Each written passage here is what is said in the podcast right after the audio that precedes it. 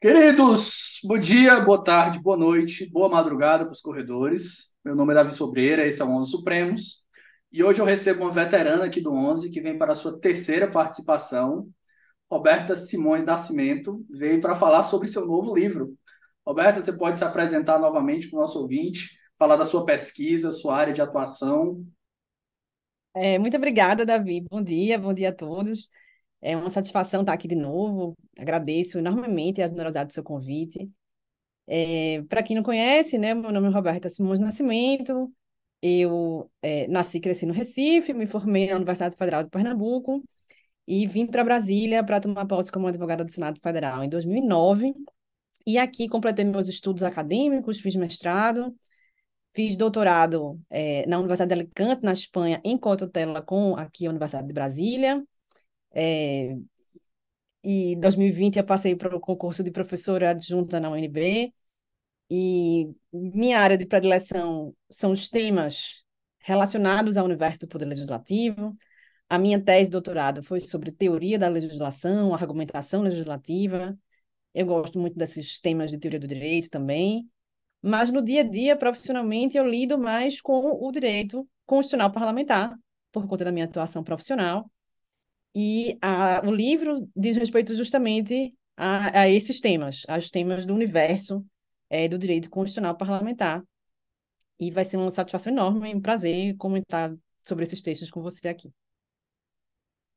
Pessoal, antes da gente continuar, deixa eu só dar dois avisinhos rápidos. O primeiro, que vocês já sabem, é que esse podcast é generosamente apoiado pela editora Contracorrente. E a Contracorrente tem o Clube do Livro da Quebra Corrente, lá em www.quebracorrente.com. Clube do Livro maravilhoso que te entrega não um, mas dois livros por mês, sendo um deles do catálogo da Contracorrente e outro exclusivo. Fora isso, não posso deixar de lembrar vocês que o 11 também tem suas contas para pagar, e é por isso que a gente tem um Apoia-se. O link está aqui na descrição para quem quiser apoiar. E os planos vão desde um muito obrigado no mais básico, passando por uma assinatura que te garante acesso antecipado aos nossos episódios lá no nosso grupo de mensagens. E na assinatura final você tem direito ao recebimento de um livro semestral que acompanha uma caixinha personalizada, dois marca-páginas do 11, um cartão de agradecimento, tudo bonitinho, chegando na sua casa, esperando você chegar. É isso. Se o 11 faz parte da sua vida e você puder dar essa força pra gente, a gente agradece demais. E eu espero que vocês gostem do episódio de hoje. Até já já.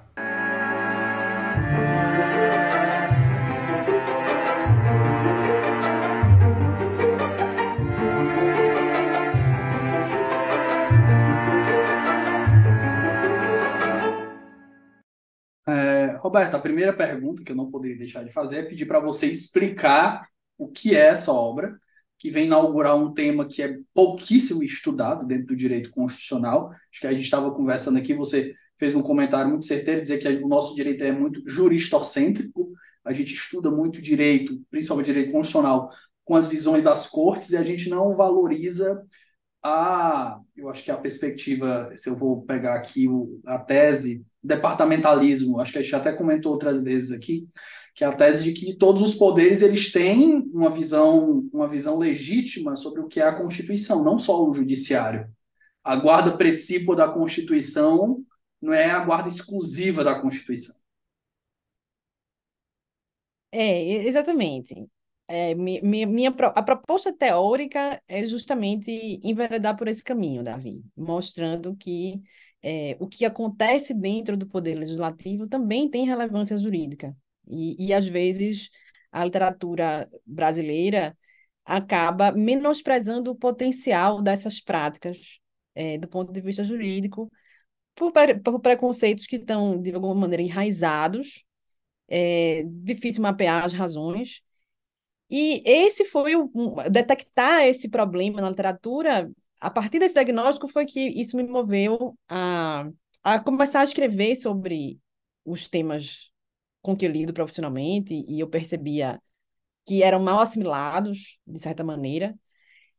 E eu comecei a escrever colunas para o Portal J, e essas colunas começaram a ter algum algum algum, algum impacto, né? Algum, alguns comentários, reações.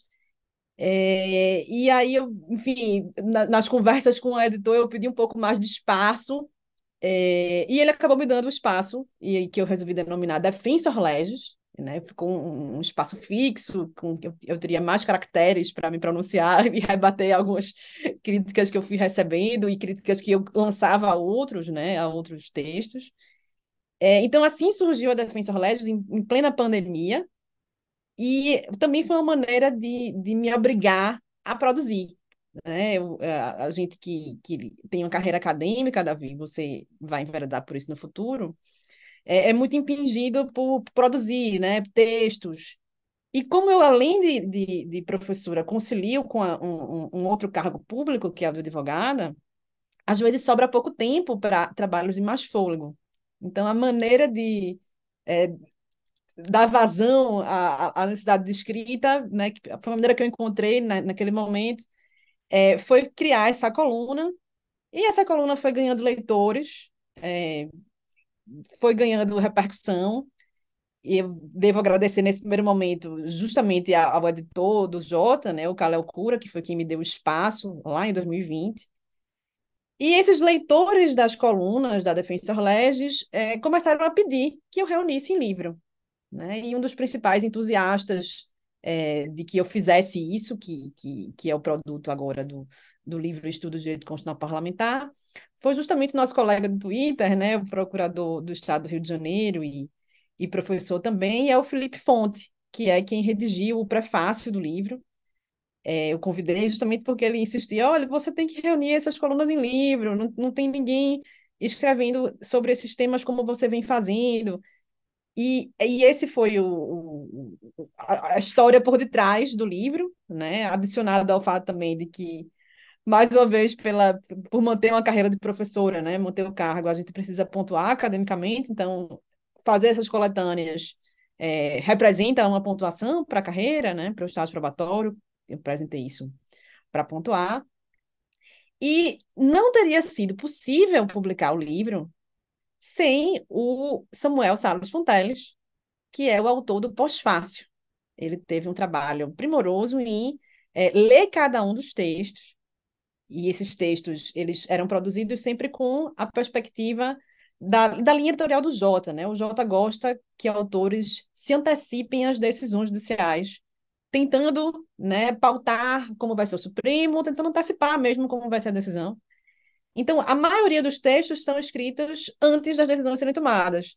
Então, o Samuel, ele fez um trabalho que foi o de ir nas decisões e ver o que foi decidido e ver dentre o que foi decidido, o que foi acolhido, entre o que eu falei, enfim, vi uma espécie de, é, de produto desse, desse trabalho que eu vinha fazendo, de comentar, é, as, comentar antecipadamente decisões do Supremo.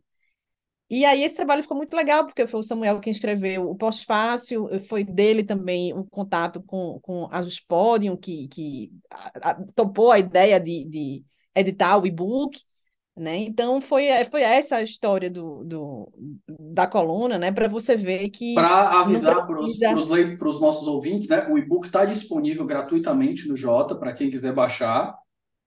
Fica aí a, a, dica, né? Então, vocês não vão ter trabalho nenhum, gasto nenhum, pessoal, pelo amor de Deus. Vão lá baixar, o livro está riquíssimo. Eu acompanho as colunas da, da Roberta, ela já apareceu aqui para conversar sobre algumas delas em outros episódios. Mas desculpa ter te cortado, Roberto. Eu acho que é um fato, um fato relevante para o ouvinte. Ah, muito obrigada, Davi. E, e, é verdade, assim, que sirva, assim, tanto pela gratuidade, né, porque eu escrevi justamente pelo amor ao debate, né, pelo, pela minha, pela minha necessidade que eu tenho de sentar e escrever, eu gosto dessa atividade, e, e, e gratuito, né, o livro, enfim, não, não vou ganhar nenhum centavo, é, disso, e também serve de, de, de inspiração, né? Porque assim, eu, não comecei as colunas com a intenção de fazer um livro. Eu comecei com aquilo de, não, eu vou escrever esta coluna. Aí você, de coluna em coluna, de repente, chega-se a esse livro que está com 542 páginas. Então, para quem assim acha que não dá para começar, começa de algum lugar. Depois você vai ter algo, né? Saramago escrevia duas páginas por dia somente. Mas de dois em duas páginas, né? Dá para fazer, é tudo possível. Roberto, então a gente hoje fez uma seleção de alguns dos tópicos aqui que são mais chamativos, que dialogam mais entre o que eu, que eu estudo, que você estuda, para dar uma introdução ao livro e despertar o interesse de quem seja curioso aí pelo, por essa vertente do direito constitucional que é muito pouco estudada aqui no Brasil. E para dar o pontapé inicial, é um assunto que a gente vai é, revisitar ele, que a gente conversou de passagem nele lá no, no episódio 115, a gente falou dos costumes constitucionais. A gente vai falar sobre a devolução das medidas provisórias pelo parlamento de forma liminar.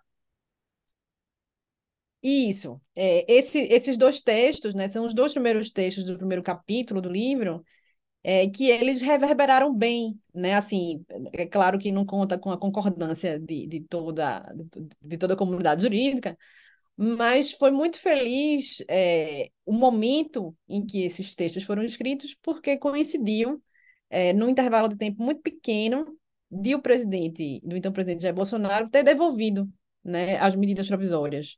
É, é ter editado medidas provisórias que foram devolvidas pelo presidente Rodrigo Pacheco e ele se tornou o presidente que mais, de, mais teve medidas provisórias devolvidas.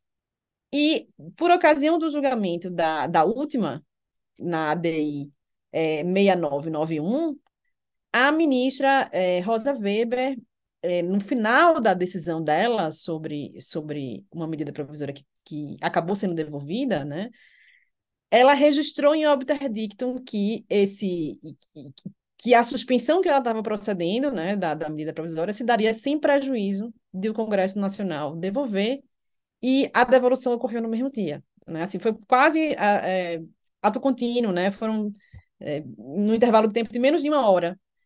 E, e então isso foi um, uma, uma acolhida muito feliz, né, de, de, um, de um entendimento que eu tinha lançado, né, logo antes, né, um pouco antes, é, dizendo que não via problema do ponto de vista da constitucionalidade dessa prática de devolver as medidas provisórias. E aí eh, foi um dos, dos, dos frutos, né? Assim, a gente vai escrevendo sem muita pretensão e de repente vê isso ser acolhido pelo Supremo. Roberta, é, esse ponto a gente já discutiu aqui e assim eu eu tendo a concordar com a tese até certo ponto. Eu acho que a devolução é uma medida que é menos burocrática, é mais rápida para evitar prejuízos quando uma lei é absurda. Acho que o, o, a gente pode usar essa palavra. Mas aquele, a discussão que a gente chegou e o meu ponto de impasse aqui que a gente tem é justamente você permitir que essa devolução liminar tenha os efeitos de suspender a vigência da, da medida provisória, porque aí, para mim, esbarra no texto constitucional. É, assim, não nego que existe a necessidade de que a devolução de medidas provisórias seja efetivamente objeto de uma regulamentação. Né? O ideal era que isso ficasse é, disciplinado juridicamente. Agora, essa sua preocupação, né, da falta de uma previsão constitucional quanto aos efeitos da devolução em termos de é, suspender a eficácia, é, eu entendo que o ato declaratório do presidente que suspende, né, que devolve a medida provisória, tem sido até agora atos que partem do presidente do Congresso Nacional, né, que é o presidente do Senado. Especificamente o último ato declaratório, é, meio que contempla essa sua preocupação, porque ele é, declarou o encerramento da tramitação. Ao devolver, ele não só declarou a devolução, mas declarou o encerramento antecipado da tramitação, que teria o efeito é, né, de uma rejeição, de uma rejeição. Existem críticas, claro, do ponto de vista que retira do, retira do resto do parlamento o, é, do, o caráter a deliberação democrática. Exato. Esse monocratismo né, desse ato, ele é, costuma ser objeto de críticas, Mas, por outro lado, o que eu é, tenho, tento também comentar em outros textos é que o presidente do, do Senado, né, os presidentes das casas legislativas em geral, os presidentes de colegiados, né, das comissões, por exemplo, eles não atuam de maneira monocrática, porque eles, na verdade, eles são é, pares, né? Ele né, está só conduzindo os trabalhos entre pares. Então, eles não fazem as coisas sozinhos na cabeça dele, né? Politicamente, eles agem reverberando a vontade dos pares. É, e, e, e, como eu dizia também, a gente conversou isso no podcast das outras vezes, né? É, é um costume constitucional pré-Terlegem, né? Que, que ele surge de maneira paralela à normalização. Então, claro, vai estar tá aí sendo conformado é, e, e, e, e, não dispensa, né? Não dispensa uma regulamentação futura, mas às vezes esse costume que surge é, é o primeiro embrião de uma regulamentação. Então, é, houve uma. Quem, quem for estudar o assunto né, e pegar os diversos atos declaratórios, vai ver que esse último teve um, um, um detalhe acertado, que foi a devolução como uma, tomando a devolução como uma rejeição sumária. Então, assim, isso já corrige esse ponto que você levanta, e, de certa forma, atende ao que eu tinha defendido, né, em termos de, de que uma devolução que não tenha o efeito de retirar a vigência, ela seria um ato meramente político e não cumpriria o verdadeiro papel, né, o verdadeiro potencial da, da devolução das medidas provisórias, que é o de impedir a eficácia prática de uma medida que tem inconstitucionalidades flagrantes, que vai surtir efeitos concretos e que não se pode aguardar, né, pela, pela gravidade desses efeitos de inconstitucionalidade no mundo dos fatos, não convém que se aguarde que a emenda parlamentar modifique é, durante o projeto de lei de conversão, porque isso vai ser objeto ainda de uma sanção ou de veto, que por mais que possa ser derrubado, isso é demorado. E, além disso, né, durante a vigência, os efeitos da medida provisória se perpetuam, né? a menos que haja o decreto legislativo que está previsto na Constituição, que é um decreto legislativo que nunca costuma ser editado, ele foi editado pouquíssimas vezes. Na minha contagem, eu fiz um levantamento que só foram cinco em toda a história, né, desde 88. E esse decreto legislativo, como ele não, não é editado, isso faz com que a, a, as normas da medida provisória se perpetuem tal como estavam. Né? Então, a outra atividade é, somada a esse receio né, de, um, de um perigo imora decorrente de uma inconstitucionalidade, é, pediria uma providência, né, pediria a existência de uma providência análoga a uma medida cautelar legislativa, e é essa a natureza jurídica que eu coloco, né, de, da, da devolução das MPs, e que faz todo sentido juridicamente que haja isso, né? Aí, claro, mas repito, a sua, a sua consideração ela está muito acertada, né? O correto é que isso seja normatizado. Inclusive para, por exemplo, é, fixar maiores balizas, né? Em que situações, é, o, o, prazo. Justamente que eu ia te, te cutucar agora. Imagina que a gente estivesse aqui no exercício de, de um exercício argumentativo. Imagina que a gente fosse parlamentar e que a gente fosse regulamentar essa, essa prática. Eu, particularmente, tem algumas preocupações. A primeira preocupação é justamente a incompatibilidade dessa suspensão com a Constituição. Então, eu colocaria aí, é, eu acho que a gente precisaria contornar isso de alguma forma. Segunda preocupação que eu teria que ter, eu não estou querendo desenhar aqui, não. querendo o que, os problemas que teriam que ser é, é, endereçados, né? Se a gente vai usar aqui, acho, puxar um americanismo aqui para endereçados, é que se, precisariam ser cuidados para que a gente tivesse uma legislação bem amarrada, que não fosse, não tivesse nenhuma, nenhum tipo de incompatibilidade para ninguém torcer o nariz. O primeiro ponto é o presidente ele poderia pegar e dizer assim, não, eu entendo que isso aqui, porque do mesmo jeito que o legislativo pode entender que uma medida é inconstitucional, o, o, o executivo pode entender que ela é constitucional. E ele, não, eu insisto, eu quero que ela, vá para o plenário que ela passe por deliberação. Então, primeira pergunta, o presidente, nessa situação de devolução liminar, ele teria o direito de reeditar a mesma medida provisória, E isso forçaria a, a deliberação do Congresso como plenário? É interessantíssima a sua pergunta, Davi. É, alguém chegou a suscitar esse ponto, eu não vou lembrar agora quem foi o autor, em um desses textos em resposta a, a, a, essa, a essa ideia da devolução. E aí, quanto a isso, o que é que eu responderia? Veja, o poder de agenda, de devolver, né, de fato é do presidente. É, eu, eu não vou lembrar, eu juro que eu não vou lembrar quem foi que falou isso, né? Mas assim, é, quanto à dúvida, vai caber recurso, né? Vai caber questão de ordem? Assim, poderia caber uma questão de ordem para o plenário, mas aí eu, eu, repito que, assim, considerando a dinâmica real da política, o presidente ele não vai devolver da cabeça dele. Ele vai devolver porque ele recebeu vários parlamentares que estavam pressionando ele. Presidente, devolva, presidente, devolva. Aí ele devolveu. A tendência é que essa questão de ordem levada para plenário vá manter a devolução, a menos que haja alguma outra articulação. Mas, assim, o caminho juridicamente seria esse, questão de ordem. Caberia uma judicialização?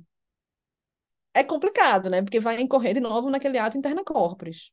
Na minha opinião, assim, o, juízo de constitucionalidade, né? Você começou, abriu o podcast dizendo isso, né? Não só o Supremo interpreta a Constituição, também outros órgãos né? Inclusive, especialmente o Poder Legislativo também interpreta a Constituição. O presidente da República também interpreta a Constituição.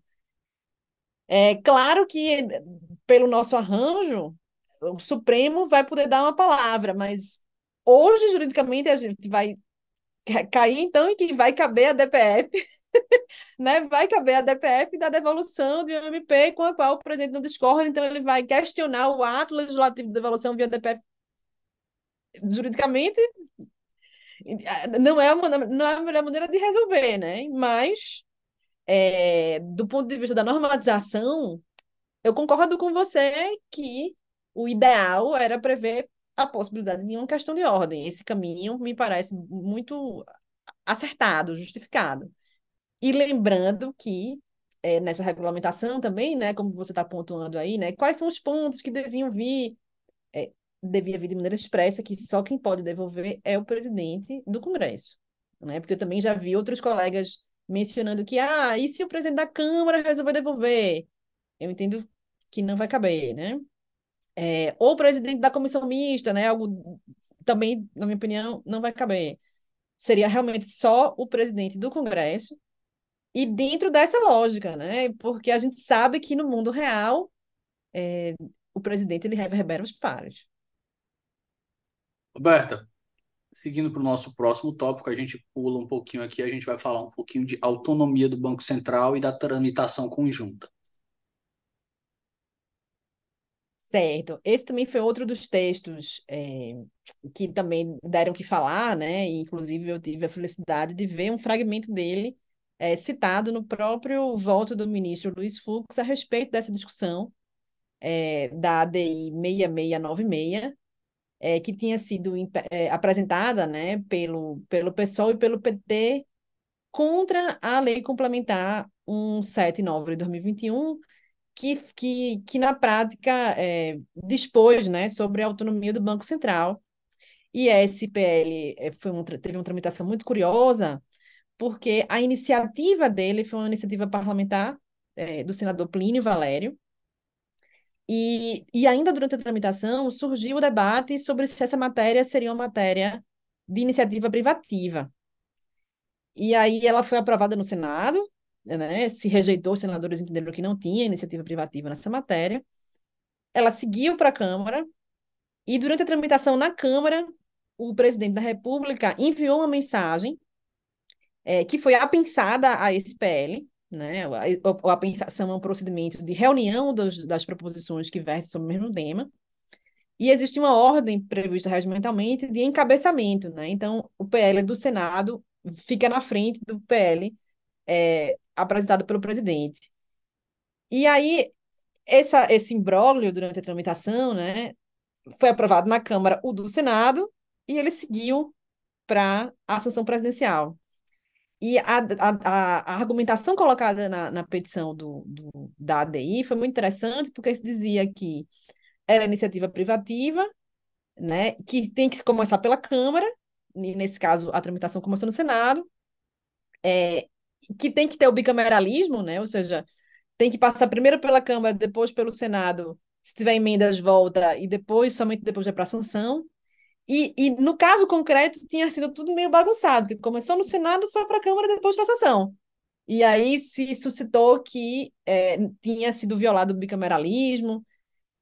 Enfim, uma argumentação bastante é, interessante, que chegou a ser é, objeto de acordo, né? A PGR acabou concordando com essa argumentação da petição inicial. E aí eu escrevi esse texto justamente logo após, via público, o parecer da PGR, dizendo que realmente a tramitação estava errada. E aí eu mostrei, olha, não está errado, não. E, e, e, mostrei que tinha havido, o PL tinha passado pelas duas casas, porque começou numa, passou pela outra.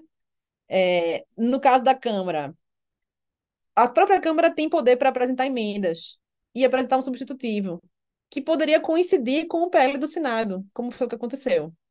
E aprovar o PL do Senado é, não significa violar o bicameralismo, né? nem, é, nem violar a ideia de que a tramitação tem que iniciar necessariamente pela Câmara, porque o que importa é que as duas casas é, se pronunciem e que não haja uma preponderância é, nesses casos de iniciativa reservada do Senado, como não houve. Né? A palavra final foi dada pela Câmara, que concordou com o Senado e enviou para a sanção. Então, assim, não teve uma palavra final é, do Senado, a palavra continuou sendo da Câmara, como tem que ser. Então, assim, eu mostrei, né, é, é, que não tinha vícios, né, assim, bem entendido, não tinha vícios na tramitação, e que esse que envio da mensagem presidencial é, durante a tramitação tinha cumprido um papel de sanear a iniciativa, né, de sanear esse, esse poder de agenda que representa a reserva de iniciativa para determinadas matérias. Porque o objetivo da iniciativa reservada é fazer com que o presidente é, escolha o momento, a oportunidade de quando ele quer ver discutido, né? E também apresente já os contornos iniciais disso. E ele fazendo isso durante a tramitação, isso sana o vício, um potencial vício de iniciativa parlamentar quanto à matéria.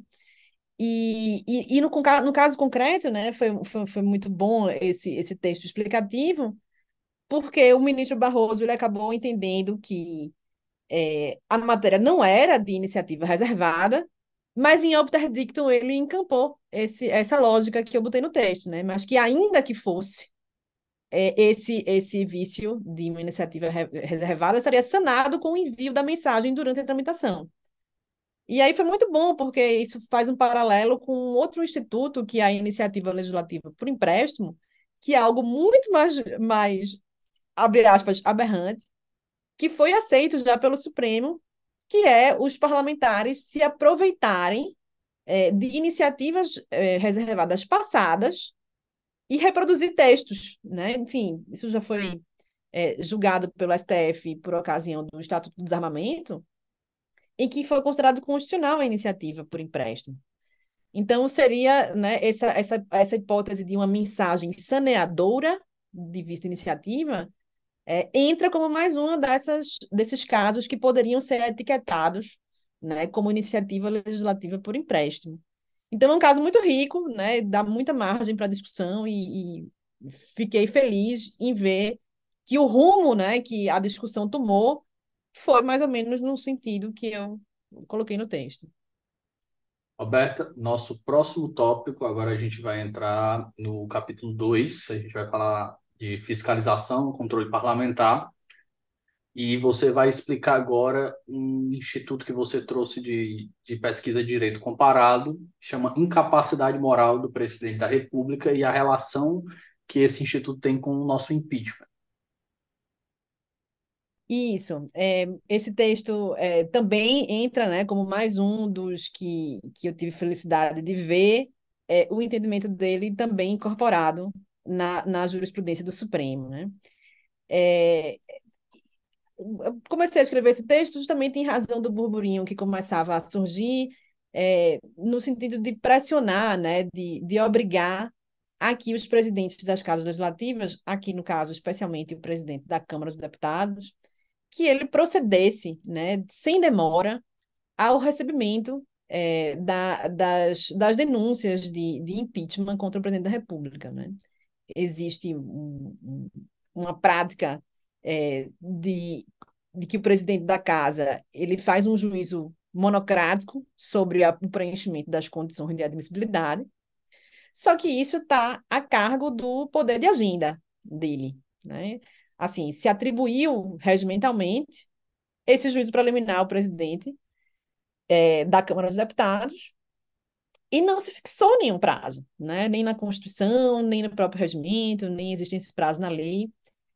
E a discussão que foi travada é, no Mandado de Segurança 38034 foi a de que estava havendo uma mora inconstitucional, né, uma omissão inconstitucional por parte do presidente em apreciar os pedidos pendentes. Né, e já havia naquele então é, bastantes pedidos, várias, acho que eram uns 300 pedidos, enfim, não vou lembrar o número exato, mas se começou a, a, a, discutir, então, que o presidente não poderia, não teria esse poder de agenda. E o que eu coloco no texto é que o presidente da Câmara dos Deputados tem sim esse poder de agenda, porque ele não procede a, a um ato vinculado quando examina, quando procede à admissibilidade. Né? Existe um juízo político. Juízo político esse que é muito semelhante justamente a esse da incapacidade moral que existe lá na, na figura peruana, é, e, e, e, e, é um ponto que depois eu acabei discutindo quando eu comentei. É, não, acho que não está na coletânea do livro, porque foi um texto de, de, que eu já, já fiz depois, né?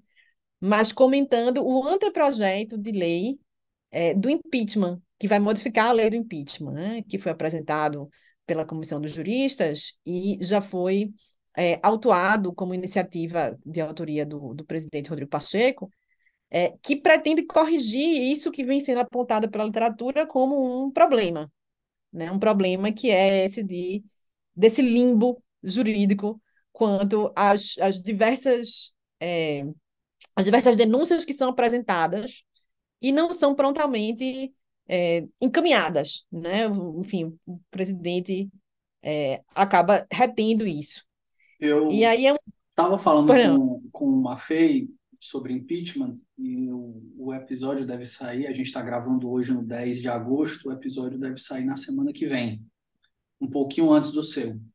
E um dos pontos que ele bateu na, naquele livro como, como Remover um Presidente, que ele conversou com a gente, é esse fato de não haver uma accountability mínima por parte do, do presidente da Câmara. Porque a partir do momento que ele pode simplesmente sentar em cima, ele não está pagando nenhum preço político de tomar uma decisão. Dele dizer não, eu vou recusar.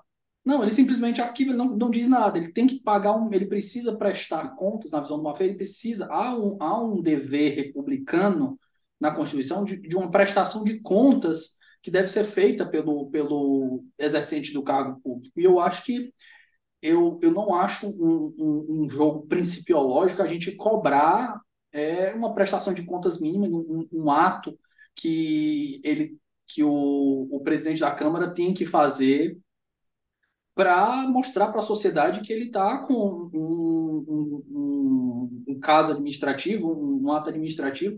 Ele não pode simplesmente dizer, olha, não, não vou fazer nada eu acho que a gente permitir essa interpretação, Roberto, eu sou muito reticente a gente permitir essa interpretação, porque não só contraria certos valores da Constituição, mas a gente potencializa demais as prerrogativas, as atribuições que o cargo do presidente da Câmara tem. Você permitir que ele não preste uma, uma, uma conta sobre um, um, um dever de ofício que ele deveria ter, eu acho problemático.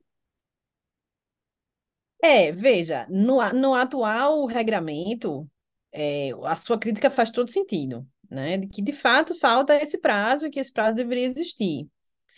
A questão é, na, de, na falta desse regramento, quem é que vai dizer que é o prazo? É o próprio é o Supremo ou é o Legislativo que vai atuar politicamente? E aí a defesa que eu fiz nesse texto foi o seguinte, olha, o presidente, e aí eu repito essa ideia, né? Ele é reflete a vontade dos pares. E esse juiz de admissibilidade, do ponto de vista prático da política, acaba sendo um fruto do clamor popular. Né? O presidente, se, se houver um grau de impopularidade grande, se a economia estiver ruim, né? se as circunstâncias estiverem pedindo que o presidente proceda à admissibilidade, ele vai proceder. O, o, a construção que eu fiz nesse texto era o seguinte: no atual regramento, em que não se previa um prazo, esse prazo não pode ser fixado pelo Supremo, né? pela natureza que as normas regimentais deram a essa atribuição do presidente. Né? Ele, o presidente, ele, essa foi uma digressão que eu fiz no texto, né? ele não se despe das vestes de um parlamentar que há politicamente pelo fato de ser um presidente. Né? Então, assim, ele vai atuar atendendo a interesses políticos, a partidos políticos. Ele não vai atuar de maneira neutra, né? como às vezes esse olhar jurídico pretenderia é, que, que, eu, que eu fosse. acho que você tem um bom ponto de defesa aí, Roberta. Eu acho que é diferente. Eu estava conversando com um amigo e ele me, a gente estava conversando sobre, acho que era foi o caso das CPIs, que a gente vai chegar a conversar aqui. Que ele dizendo, ele, olha, Davi, o, o Supremo ele não pode dizer quando deve abrir a CPI, porque teve uma DPF pedindo para abrir, né? Mas ele disse, ele, olha, mas a gente pode determinar parâmetros para que o legislativo atue. Então, por exemplo, se a CPI deve ser aberta, como é um mandamento constitucional, a gente poderia usar, é, eu não sei se a gente estava falando de CPI ou era de medida provisória, mas ele dizendo, a gente poderia usar as deliberações que aconteceram pós-CPI, pós o pedido da CPI e que já foram antecipadas. Então, por exemplo, pedido da CPI foi apresentado, o presidente da Câmara, o presidente do Senado pautou 50 coisas que às vezes não são nem urgência na frente do pedido de CPI e não deliberou sobre ele. Ele disse: olha, nesse caso eu acho que há um fundamento para a gente pedir que a CPI seja colocada em pauta e seja, e seja procedida a sua abertura ou a, a rejeição por falta do, do, de cumprimento dos critérios.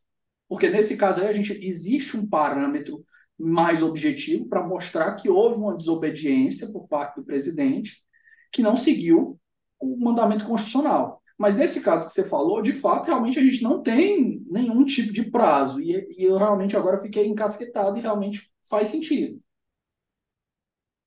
A gente vai falar sobre CPIs e convém não misturar, calma lá.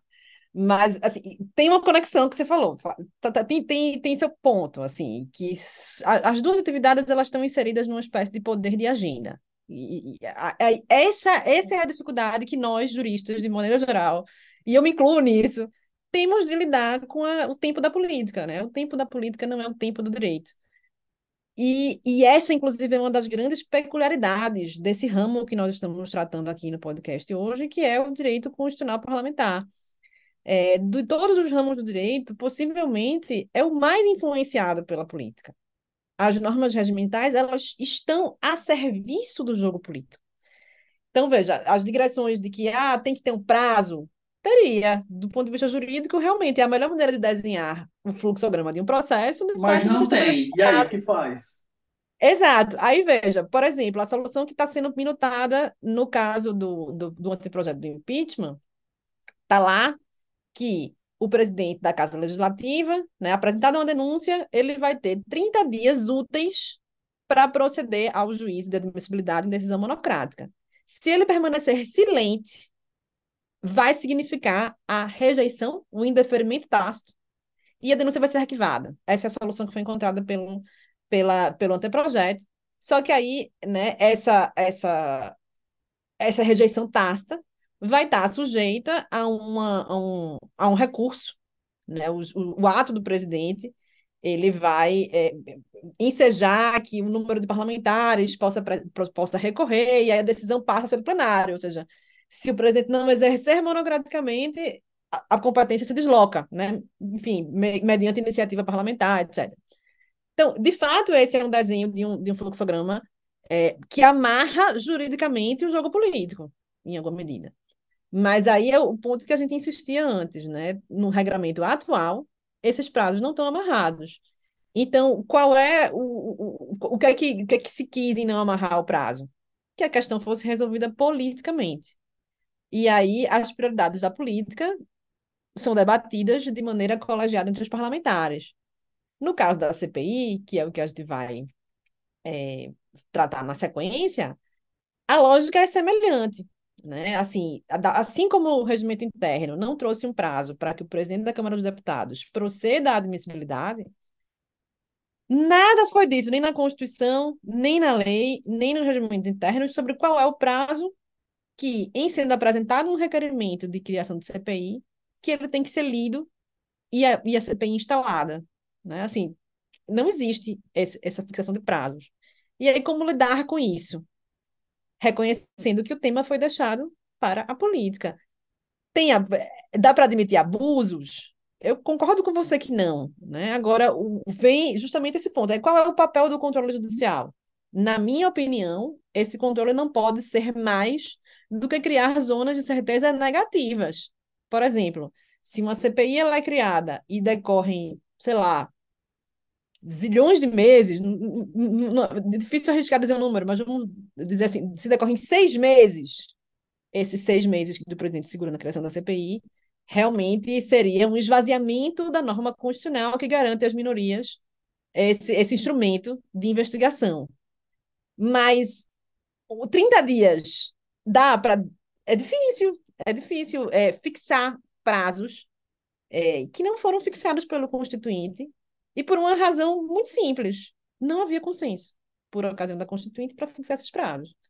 É, a, a, a, gente não vai discutir isso, mas é só um parêntese de um caso que eu uso muito em sala de aula, que é sobre o interstício entre turnos para a aprovação das emendas à Constituição. Está lá no artigo 60, parágrafo 2 é, que as PECs elas são votadas, né, discutidas e votadas em dois turnos em cada uma das casas legislativas mas não se previa o interregno entre um turno e outro, no artigo 60, parágrafo 2 diferentemente do que foi feito no artigo 29 caput e no 32 caput. Nessas duas normas que eu estou citando, né, que tratam da aprovação das leis orgânicas dos municípios e da lei orgânica do DF, o Constituinte quis estabelecer o prazo de 10 dias entre um turno e outro. Durante a discussão da Constituinte sobre o artigo 60, parágrafo 2 se cogitou incluir 90 dias de interstício entre turnos. E esse terregro não passou na redação final. E aí não passou por quê? Porque acharam muito ou acharam pouco? Não sabe, né? a gente tem o texto. O texto diz dois turnos. Esse prazo ficou a cargo dos regimentos internos. Aí o regimento interno da Câmara diz 15 dias, 5 dias, o regimento interno diz 5 sessões, e a gente, quando esses prazos são quebrados por acordo de líderes, surge a discussão: ah, quebrou o interstício entre turnos. A, a PEC foi votada com uma hora de intervalo. Isso é inconstitucional? Uma hora de intervalo, e aí, inclusive, esse foi o voto né, do ministro Aires Brito, parece que é algo que torna um turno único. Mas quem é que vai dizer o que é o prazo razoável entre turnos? Mas aí no, não mas é o nesse caso que aí, não tem parâmetro. Mas nesse caso você está falando, o, o, ministro Ares Brito ele falou just, fez exatamente o que você disse, né? Ele criou uma zona de certeza negativa. Ele disse: olha, isso aqui é. não dá. Isso aqui, isso aqui vocês Exato, abusaram. uma hora não dá. Concordo, uma hora não dá. Mas assim, se os parlamentares que estabeleceram um regimentamento que cinco dias dá, e depois, naquele dia, daquela circunstância, daquela discussão, acharam que não, olha, a gente já encontrou consenso, não vamos esperar os cinco dias, não. A matéria é urgente. O, a, a, população está precisando que se aprove logo essa PEC. Quem, quem é o judiciário para dizer que o juízo dos próprios parlamentares. É... Mas assim, Roberta, né, no caso, é, há previsão regimental para que essa, essa urgência supere as coisas. Se há previsão, então tá, tá seguindo as regras. Agora, Exatamente. se você dizendo, não existe uma previsão de urgência para a emenda, e ainda assim eles fazem porque eles acharam consenso, aí não, aí, aí, está, aí a gente está desrespeitando as regras do jogo. Mas existe, esse é o ponto. Existe a previsão regimental de que acordo de líderes pode superar as previsões regimentais naquela dinâmica, né? E que nunca, naquele ponto, para aquele caso, né, mediante acordo dos parlamentares, né? Essa, inclusive, é também uma das peculiaridades do direito parlamentar. Ele é mais flexível, porque entre as fontes do direito parlamentar é, estão os acordos de líderes, que têm que, que tem muito valor. E, além disso, um dos princípios do direito parlamentar, que às vezes é difícil de, de serem assimilados pelos juristas, é a soberania do plenário. Né? Se o plenário pode aprovar o regimento interno, que é a norma que conduz os trabalhos, se eles podem o mais, eles também podem o menos, que é achar que, naquele caso concreto, aquele rito de trabalho pode ser modificado diante das circunstâncias, como prevê, como está previsto regimentamento nas duas casas, que, que essa superação ocorre mediante acordo de líderes. Então, veja, o que é que eu quero. É, toda essa volta para ilustrar o quê? Que existe um, um, um, uma permeabilidade maior da política para esses tempos de apreciação.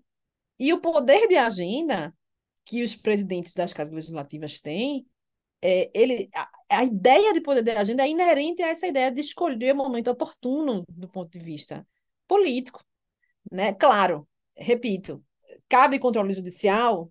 Na minha opinião, vai caber para situações em que se esvazia a previsão constitucional. Mas isso é, não, não, não, não, nós não contamos hoje com onde estão esses parâmetros. E, e, e, outra dificuldade que eu noto por parte de quem não estuda, né, ou não vive o direito parlamentar, é essa compreensão de que a superação de um regimento pontual, né, pontualmente, mediante acordo de líderes, isso não implica nulidade. Derrotabilidade, né? derrotabilidade eventual. Eu diria que nem é eventual, eu diria que é com previsão expressa e regrada. a superação que, que, é, que ocorre mediante esse acordo de líderes, né, isso fica é, pavimentado, né? Não há que se falar em nulidade nesses casos. Então, veja, é, voltando para o nosso tema relacionado né, ao recebimento do impeachment e a, e a questão das CPIs. É, na falta de parâmetros de controle, como é, como é o caso hoje, não caberia ao controle judicial dizer os prazos em que o presidente tem que atuar. Porque, do contrário, assim, isso já foi tentado no passado, né? Essa dificuldade do poder de agenda. Não sei se você vai lembrar, Davi, de um julgamento que envolvia, por exemplo, é, a apreciação dos vetos presidenciais, que se, se cogitou de querer, e, e o ministro Luiz Fux chegou a dar essa liminar, mandando que os vetos fossem apreciados segundo a ordem cronológica. Veja, isso é subtrair o poder de agenda das casas legislativas de decidir quais vetos são mais importantes que outros nem os PLs eles são apreciados segundo a ordem em que foram apresentados. Né? Não, não, não existe lógica em tentar impingir aos trabalhos legislativos a obrigação de seguir uma ordem numérica. Os processos judiciais também não são julgados dessa maneira. Enfim, tem algumas metas do CNJ que prevêem isso, mas todo juiz concorda que isso é um absurdo, né? Porque não faz sentido. Vem uma pessoa querendo perigando morrer Aí você vai deixar de julgar esse processo para julgar um outro, não, porque aquele lá é mais antigo. Não existe. É a é mesma lógica. Isso aí foi parecido com o que fizeram com o, o, CPC, né? Que os juízes brigaram quando estavam fazendo o CPC, que os juízes estavam obrigados a seguir a, a, a ordem impreterivelmente, né? E trocaram para preferencialmente, para poder dar uma margem de abertura para os juízes poderem manusear os processos ali que fosse mais fácil de decidir, trazer para frente, enfim. Mas a gente pulou um pouco, a gente foi um pouquinho para frente, falou da CPI já, mas eu quero voltar agora e fazer um gancho com ainda com essa ideia de tempo, de falta de, um, de, uma, de uma previsão expressa de tempo, para a gente falar das sabatinas, que justamente outro elemento que não existe uma previsão expressa de quando elas devem acontecer depois que a nomeação pelo presidente for feita. É, excelente gancho que você fez, Davi, porque esse também é mais um caso em que é, o, o, o presidente do colegiado, nesse caso o presidente da CCJ, ele tem algum poder de agenda para decidir o dia em que vai ser marcado. E aí, nesse, nesse texto, é, esse texto tem que ser lido casado com outro, né, que é as lições da, da, da sabatina do ministro André Mendonça, porque no, no, caso, no caso concreto, havia uma demora do, do então presidente da CCJ, do presidente Davi, é, em marcar. Né? E aí alguns parlamentares, é, acho que foram o senador Alessandro Vieira e o Jorge Cajuru, foram para o Supremo, né, impetrando o mandado de segurança, o mandado de segurança é, 38216, é, que teve o segmento negado pelo ministro Ricardo Lewandowski, mas a argumentação insistia nesse ponto, né, que estava havendo ali uma omissão, né, que haveria um direito líquido e certo dos demais parlamentares em verem essa batina marcada, e que o presidente Davi estava atuando é, de, maneira é, em uma omissão inconstitucional. Né? E que, veja que a argumentação é muito semelhante à, à que a gente viu agora há pouco para a atuação do presidente, é, do presidente da Câmara dos Deputados em receber o impeachment, e do presidente do Senado em, receber, em, em, em criar, em proceder à leitura do requerimento e instalar a, a CPI, né? É, é a dificuldade que nós, juristas, temos com essa compreensão do tempo da política.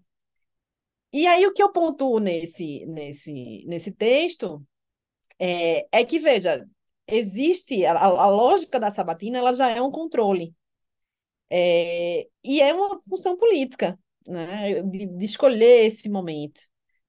E, enfim, esse, essa, essa, essa demora que pode existir se dá por diversos fatores. Às vezes é uma rejeição quanto à própria pessoa do, do indicado, é uma tentativa de rejeição tácita, de ver caducar. Isso acontece nos Estados Unidos, né? De, de, de a, a comissão encarregada da, na, na, na, House of Representatives, né? A Judicial Hearings, eles é, às vezes deixam caducar sem aprovar a, a, a indicação no, no fim de mandato, né? Isso aconteceu é, com o presidente Obama, isso aconteceu, sabe, também com o presidente Trump.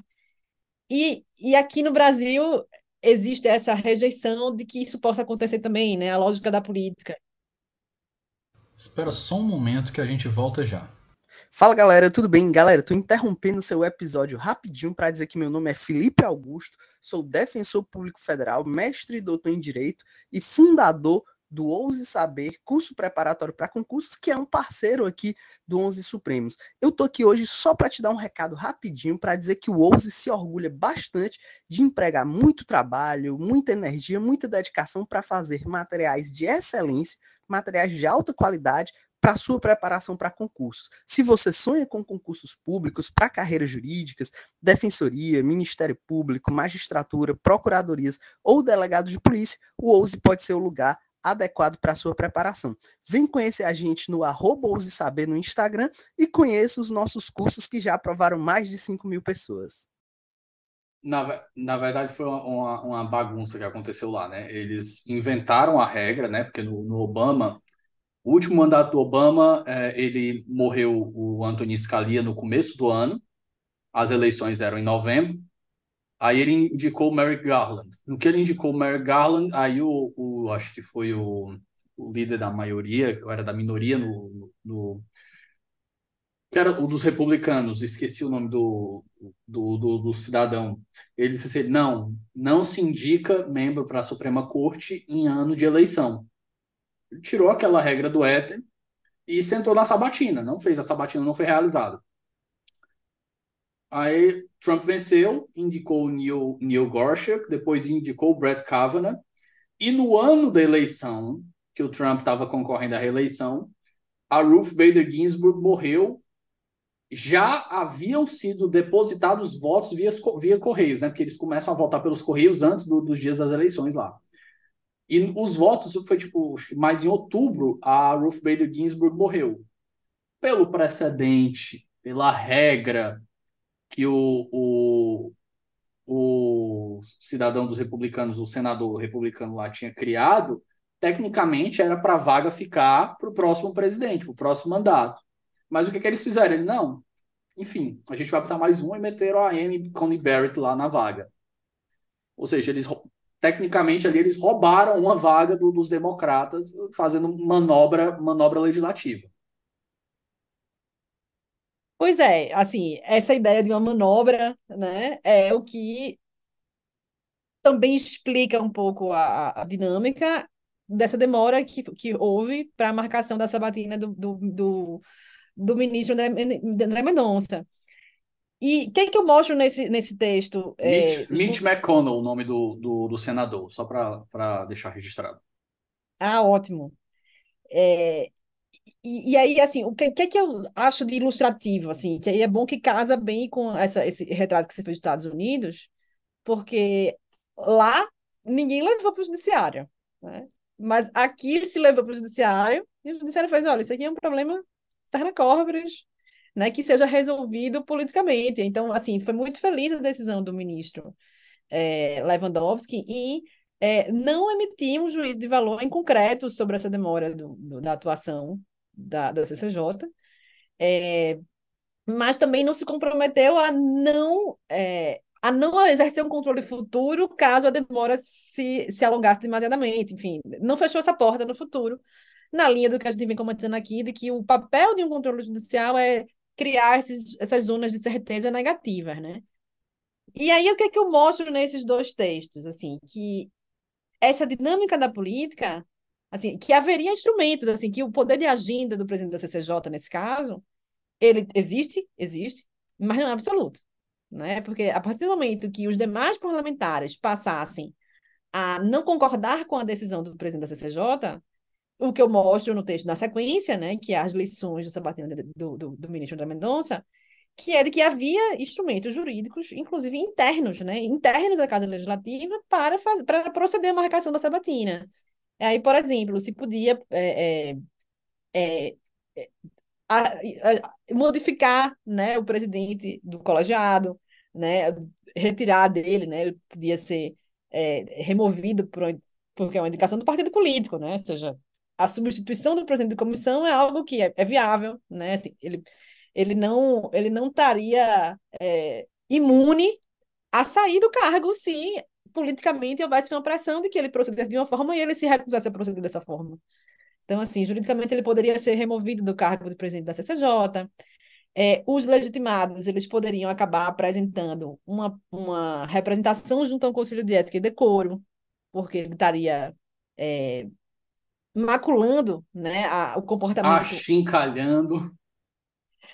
É, os parlamentares gostam muito dessa palavra, né?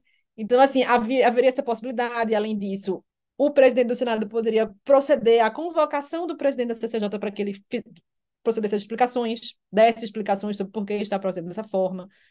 É, também coloquei que poderia ser marcada uma reunião utilizando a faculdade de que, quando existe um quinto dos membros da comissão, mesmo sem o presidente, a presença de um quinto pode marcar a reunião. Nesse né? então... caso aqui, Roberta, poderia ainda o Supremo atuar da mesma forma, estabelecendo zonas de certeza negativa? Você acha que caberia a ele entrar aqui? Ou você acha que a, o legislativo dispõe de mecanismos de controle suficiente para fazer o trabalho dele? Então, na minha opinião, dispõe de mecanismos suficientes, e isso meio que foi reconhecido implicitamente na decisão do ministro Lewandowski, que, que se recusou a intervir naquele momento. O que o ministro Lewandowski fez foi não fechou a porta para caso a atuação se tornasse abusiva. E na, na, na, na, no caso concreto, né, o presidente da CCJ não deu uma de doido, né? Assim, eu, o que eu queria enfatizar e que eu venho enfatizando várias vezes nessa nossa conversa de hoje é isso, né? Assim, o presidente ele sempre atua com o apoio dos pares. E aí, assim, quando o jogo virasse, né? Ou seja, quando a maioria dos parlamentares ficasse contra a atuação do presidente Davi, ele ia voltar atrás. E foi o que aconteceu. Né? Assim, começou a surgir uma pressão importante, e aí, de repente, né, se desfez o obstáculo, né, se desfez a obstrução que havia aí para marcação e a sabatina foi marcada.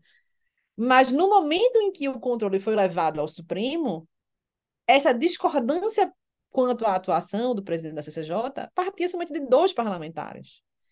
Né? Então, assim, não foi o suficiente para persuadir o ministro Lewandowski a intervir. Então, é, na minha opinião, esse foi um exemplo muito acertado de, de, de atuação do, do STF. Porque, olha, dois parlamentares não são suficientes. Agora, imagine, hipoteticamente, Davi, o caso de é, todos os parlamentares, exceto o presidente da CCJ, resolverem impetrar mandado de segurança. Aí, opa, tá tendo um problema ali.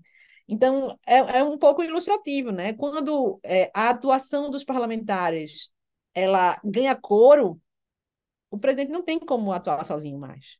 Né?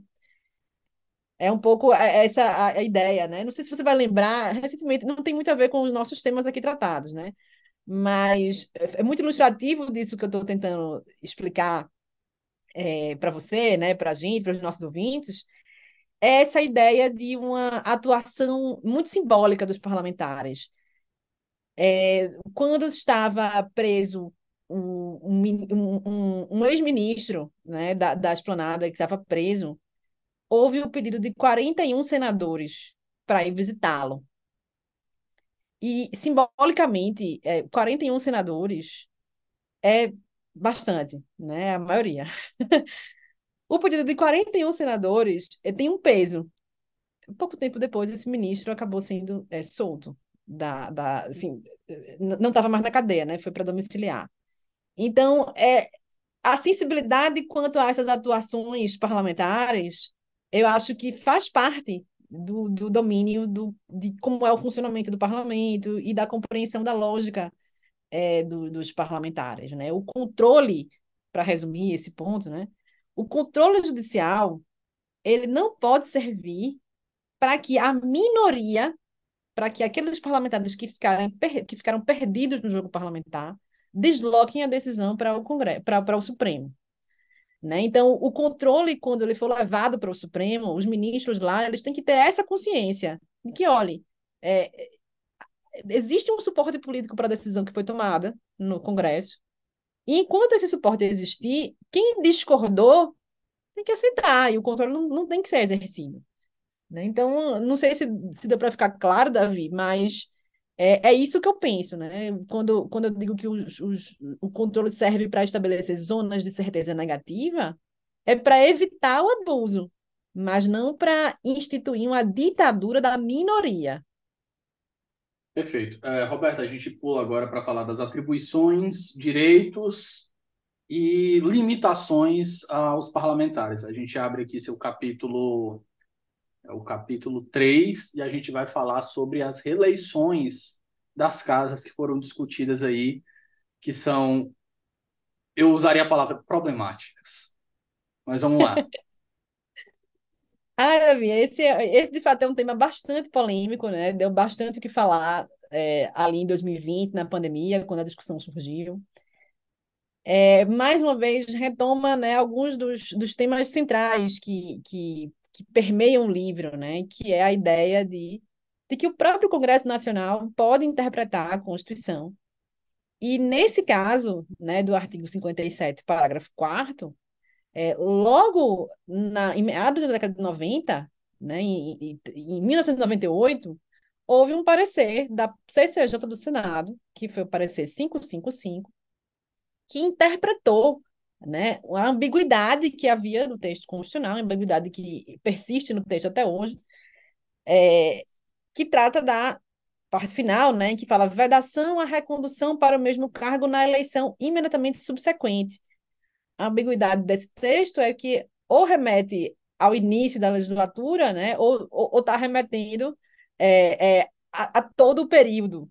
Né? Essa ambiguidade ela foi resolvida pela, pela, pela CCJ do Senado, entendendo que essa vedação à recondução era tão somente dentro da legislatura, né, que essa expressão se referia ao primeiro biênio, né, ao mandato, os, os primeiros dois anos e que não valeria nas situações que, em que ocorre uma virada da legislatura. Essa foi uma interpretação é, tomada pelo Congresso, é, que não foi judicializada em momento algum, porque era aceita pelos próprios parlamentares como legítima, né? E, e, e essa ideia de costume parlamentar que nós já tratamos em, em, no, no, podcast passado, né? Quando, a, quando existe essa existe uma prática dentro do Congresso chancelada pelos próprios pares como sendo correta, né? Isso é o, essa é a ideia de costume parlamentar. E aí, nesse caso, gerou o costume parlamentar de permitir a reeleição quando ocorre a virada da legislatura. É, na minha opinião, tem lá a sua legitimidade, né, diante da ambiguidade do texto, né, que bem, bem lido, lido com a lupa, realmente tem a ambiguidade que foi solucionada pelo parecer 555 de 98, e a discussão surgiu no primeiro a momento. Gente vai, a gente vai discordar aqui, mas não vamos, não vamos brigar por coisa pouca, não. Pode seguir. Veja, é, assim, lembre sempre que eu tenho minhas lupas, né, de Defensor Legends, não é à toa que o nome da coluna tem, perfeito, tem esse trocadilho, né? Mas como eu disse, é, a gente não, vai, não vamos brigar por coisa pouca aqui, não. Já passou, né? Vamos nós. Só para deixar, só para deixar consignado. É, veja, tá, não, não digo que o assunto é polêmico, mas assim, eu insisto nesse seguinte, no seguinte ponto. Essa interpretação, ela foi aceita pelos pares. Essa primeira, né, de que na virada da legislatura não teria problema. E, e lhe digo mais, é, corroborando isso, né? O próprio regimento interno da Câmara, que foi um regimento já aprovado à luz da nova Constituição, é, inseriu isso expressamente no regimento. Né? E, e então, assim, isso foi parte é, do, da, das decisões na época. O regimento do Senado, ele, como é da década de 70, ele não foi ainda modificado, né? Assim, recebeu modificações pontuais desde 88, claro, mas a, a estrutura básica dele ainda é a de 70. Então, meu ponto é esse, assim, não houve judicialização quanto a, quanto a essa primeira interpretação, que é, repito, de 98, muito antiga. É, e a discussão surgiu quando, é, no primeiro momento, o, o então, é, então senador Garibaldi Alves né, sucedeu o presidente Renan é, e, e, e pretendeu a reeleição querendo que não fosse computado esse período do mandato, porque era um mandato tampão. E esse episódio se repetiu em um segundo momento, quando o presidente é, da Câmara, Rodrigo Maia, sucedeu o, o outro presidente, Eduardo Cunha, né? Nesses dois casos, houve pareceres de renomados juristas. O, né, o, primeiro... o, segundo caso foi mais chutando o pau da barraca, né? Porque ele teve um, um mandato maior do que o presidente da República.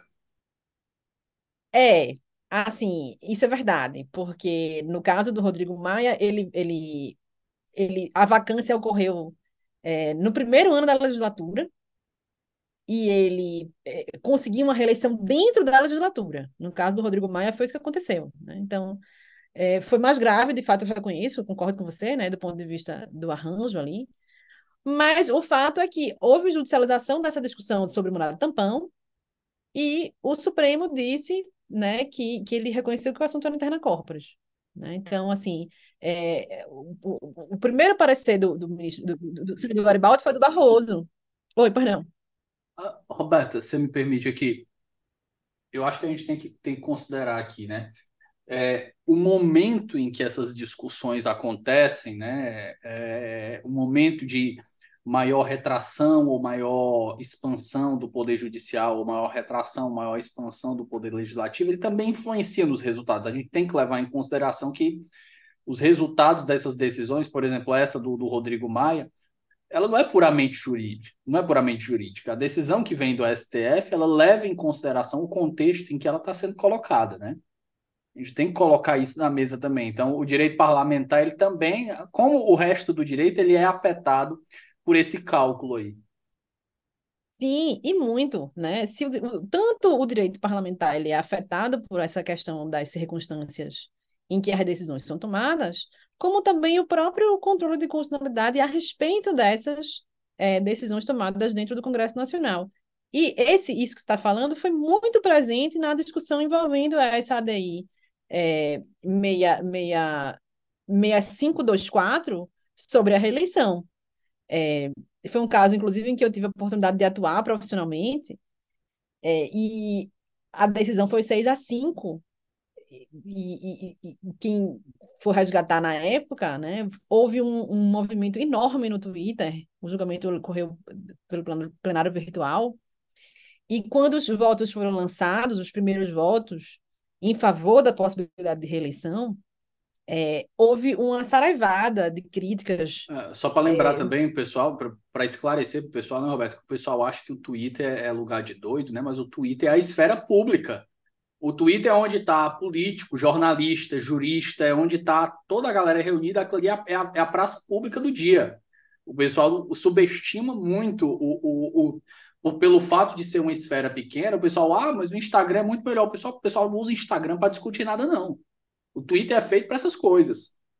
Exatamente. É a grande, como você falou, é a grande praça pública, é a nova Ágora, né? A Ágora digital.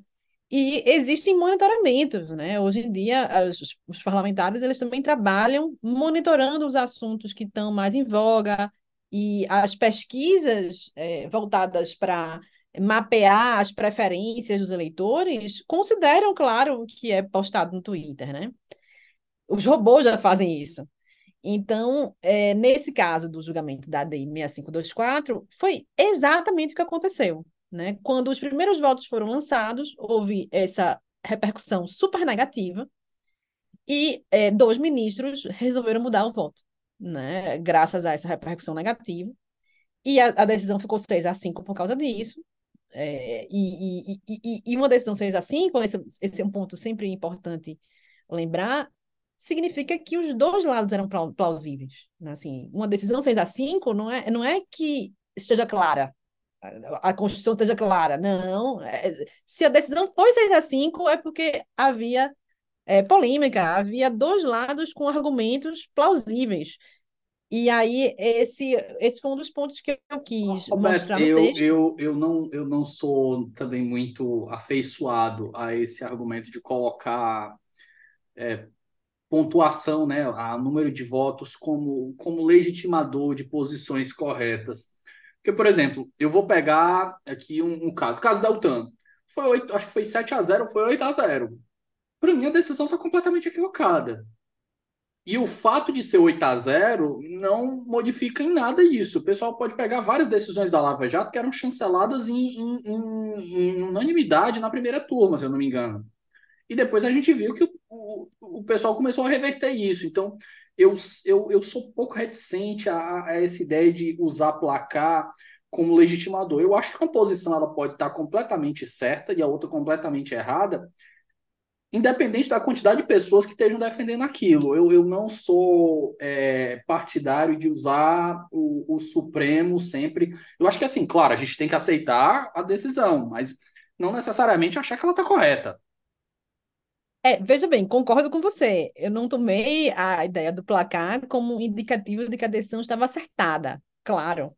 É, inclusive, é, foi, muito bom você pontuar isso, porque o próprio Samuel, no pós-fácil do livro, ele mostra, olha, não é que o, o fato de o entendimento ter, ter o, o, que eu coloquei nos textos, né? O fato de isso ter sido ou não acolhido pelo Supremo não quer falar em acerto ou desacerto. Mas eu, quando eu falo que uma decisão 6 a 5 ela tem que ser lida como algo polêmico, é, é no sentido de que a corte estava dividida. É, é, é e essa divisão, para mim, pode ser denotada como uma plausibilidade das duas posturas. É, eu acho que dividido até, até, até, aí eu concordo. É, até é, aí eu concordo. Foi nesse sentido que eu, eu falei. Até esse ponto Porque, eu assim, concordo. Assim, claro, e, e, e, os ministros também estão cientes de que, às vezes, o placar ele envia uma mensagem de unidade, de força, para uma decisão que é polêmica, mas aí para se apagar o placar para mostrar que era acertada porque a corte estava unânime. Concordo com você quanto a esse juízo, equivocado, né? A gente não pode tomar o placar como acerto ou desacerto. Mas quando uma decisão é 6 a 5, isso mostra a divisão da corte. E uma divisão da corte, na, na minha leitura, mostra, revela plausibilidade de duas, de duas discussões, de dois lados. Então, assim, não que seja certo ou errado, mas assim, que a corte estava dividida. Então, que, que tem força, que é polêmico. É, então, eu, assim, eu, quando eu, a composição muda. Eu é adiro, é eu, adiro, eu adiro parcialmente. Eu acho que é, eu, eu só não concordo que é, dá para induzir a plausibilidade das duas teses, porque às vezes pode ser que os dois lados estejam errados. Pode ser que só um esteja certo e os outros estejam agindo com elementos que, que são extrajurídicos. Isso acontece, né? Então, infelizmente, mas divagações, divagações. Vamos para o próximo tópico? É, deixa eu só fechar esse parênteses claro. só para ilustrar de novo essa questão do 3 a 5, Davi. Tem uma discussão muito interessante sobre é, a imunidade dos parlamentares, é, dos deputados estaduais, que isso foi discutido, acho que foi em 2018 ou 19 no Supremo, acho que foi 18, enfim. A discussão era para saber se é, a parte final né, de que a Casa Legislativa pode apreciar sobre a prisão dos deputados estaduais, que no federal pode, né? Está muito claro lá no artigo é, 53 da Constituição.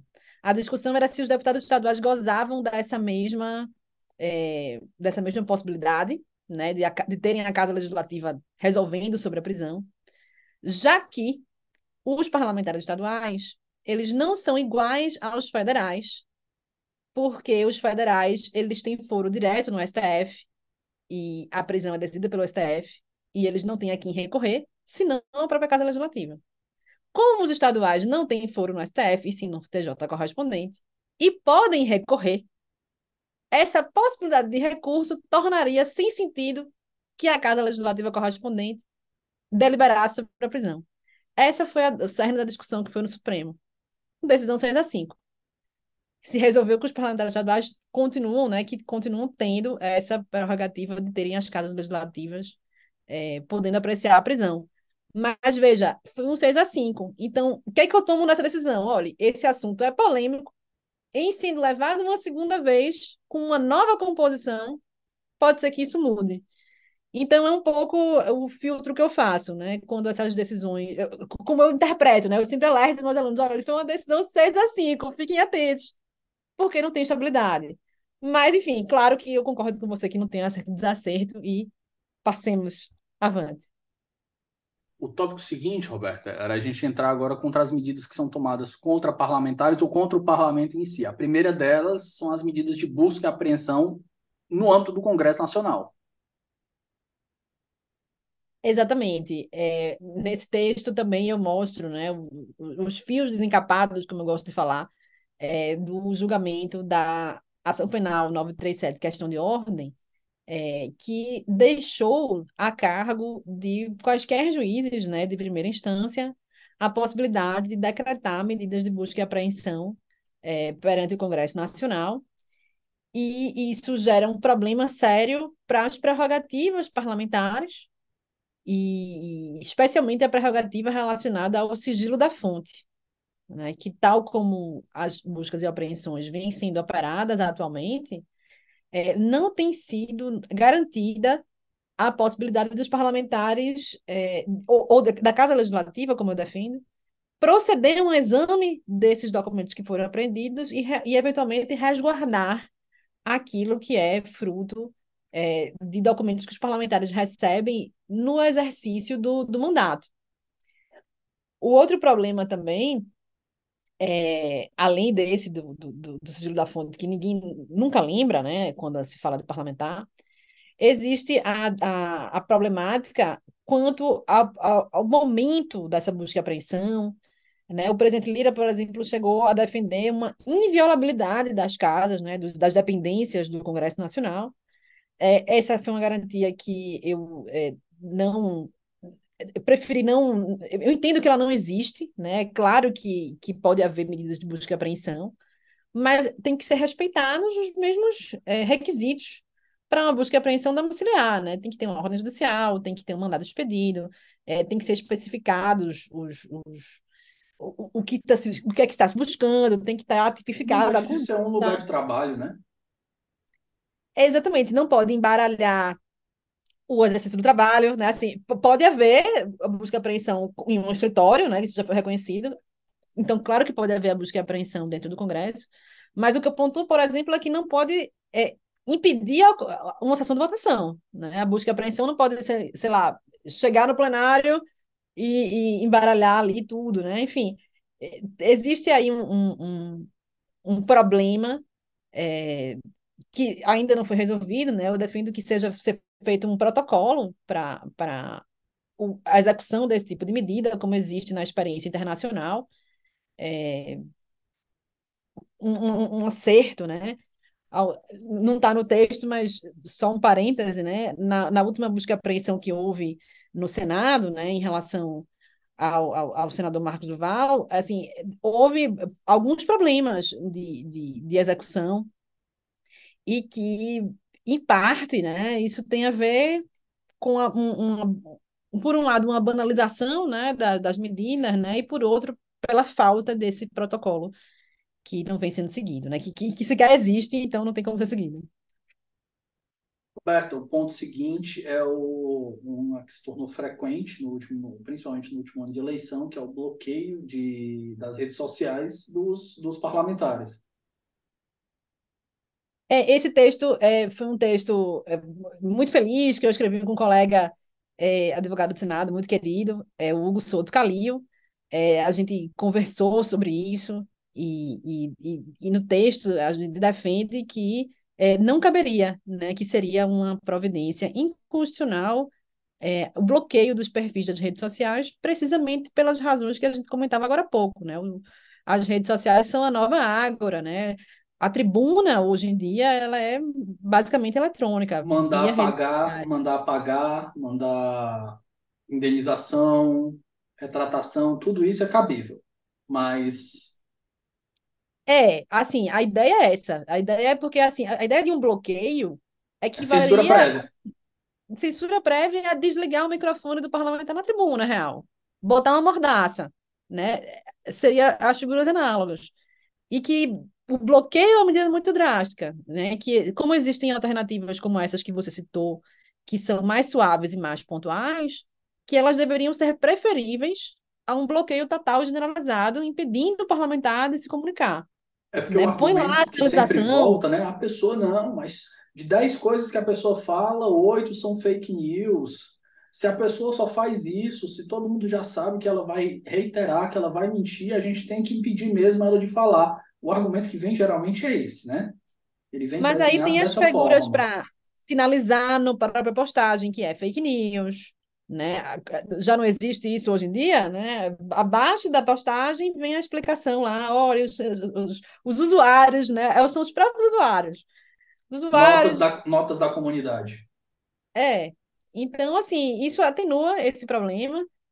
E, e é um assunto caro a você, Davi. Você já falou em, em outros podcasts aqui sobre liberdade de expressão, né? E, e, e eu só posso aderir ao que já foi comentado aqui nesse espaço por outros colegas, que o melhor remédio para as fake news é a liberdade de falar para que a própria dinâmica do debate público depure o que é verdade e o que é mentira, é, e, e, e não se promova uma censura, porque isso sim institui monopólios de verdade, né, pretensões nesse sentido, que são equivocadas, né?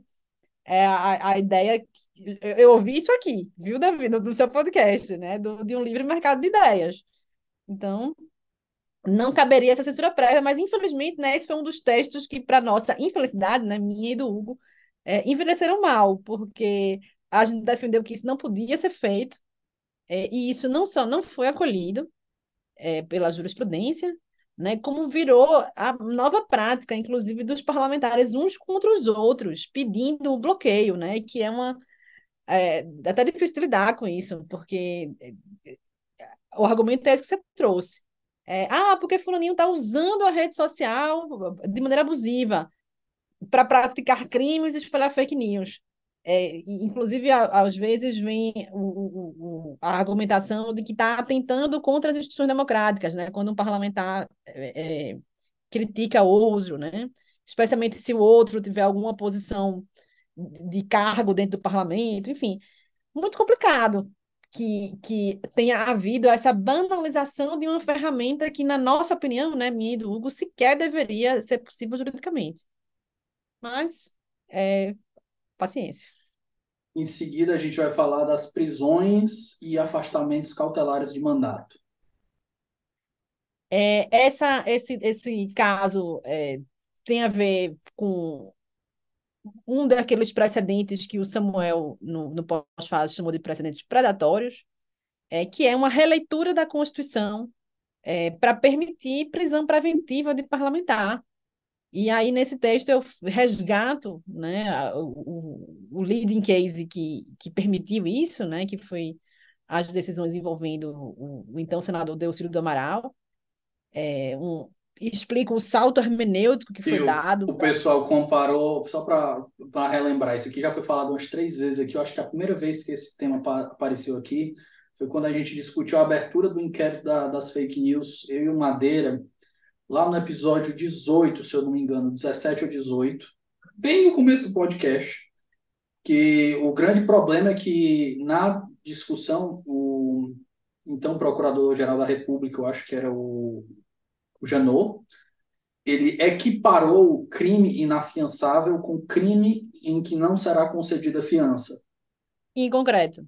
Exato. Ele pegou aquilo ali, ó, nos crimes em que não será concedida fiança, é equivalente a crime inafiançável, ele não diz com essas palavras, mas eles equipararam e o Supremo abraçou aquilo ali, porque teve dois membros lá que foram citados nominalmente, e não, vamos mandar prender. E foi isso. Exatamente. Então, assim, eu resgato esse caso, é, mostro como foi absurdo, né? Já o entendimento do leading case, e mais absurdo ainda o que foi feito em relação a, ao, ao caso concreto do senador Chico Rodrigues, porque sequer no caso do senador Chico Rodrigues poderia ser aplicado esse leading case. O leading case já era absurdo. E, e mesmo e, e, do, do Chico Rodrigues sequer enquadrava no leading case. Porque, Vamos falar do caso, caso do Chico Rodrigues, só para o pessoal que não está atento, Roberta. Claro, claro. Então, é, parte da, desse, disso que você trouxe, né, do caso do Delcídio, teve a ver com a natureza do crime. Né? Ele, ele vinha acusar, ele foi acusado, o senador Delcídio, dos crimes de organização criminosa e obstrução de investigação, que são é, crimes classificados permanentes, exatamente. No caso do senador Chico Rodrigues, o que aconteceu foi uma acusação de é, assim, não foi, não foi nem tipificado qual era a conduta, né? Assim, havia o, o, o, a busca e apreensão foi determinada pela, pela, pelos indícios relacionados a, a dinheiro que o senador tinha em casa. Só que aí qual é o crime? Né? Assim, é lavagem de dinheiro? É embaraço em investigação? Não foi, foram, foram desclassificados no caso concreto as, as, os, os crimes é, é, imputados pela polícia. Né? O ministro Barroso, na decisão que decretou a busca e apreensão, desclassificou as condutas típicas. E a, a busca e apreensão, no caso concreto, foi determinada sem conduta típica descrita.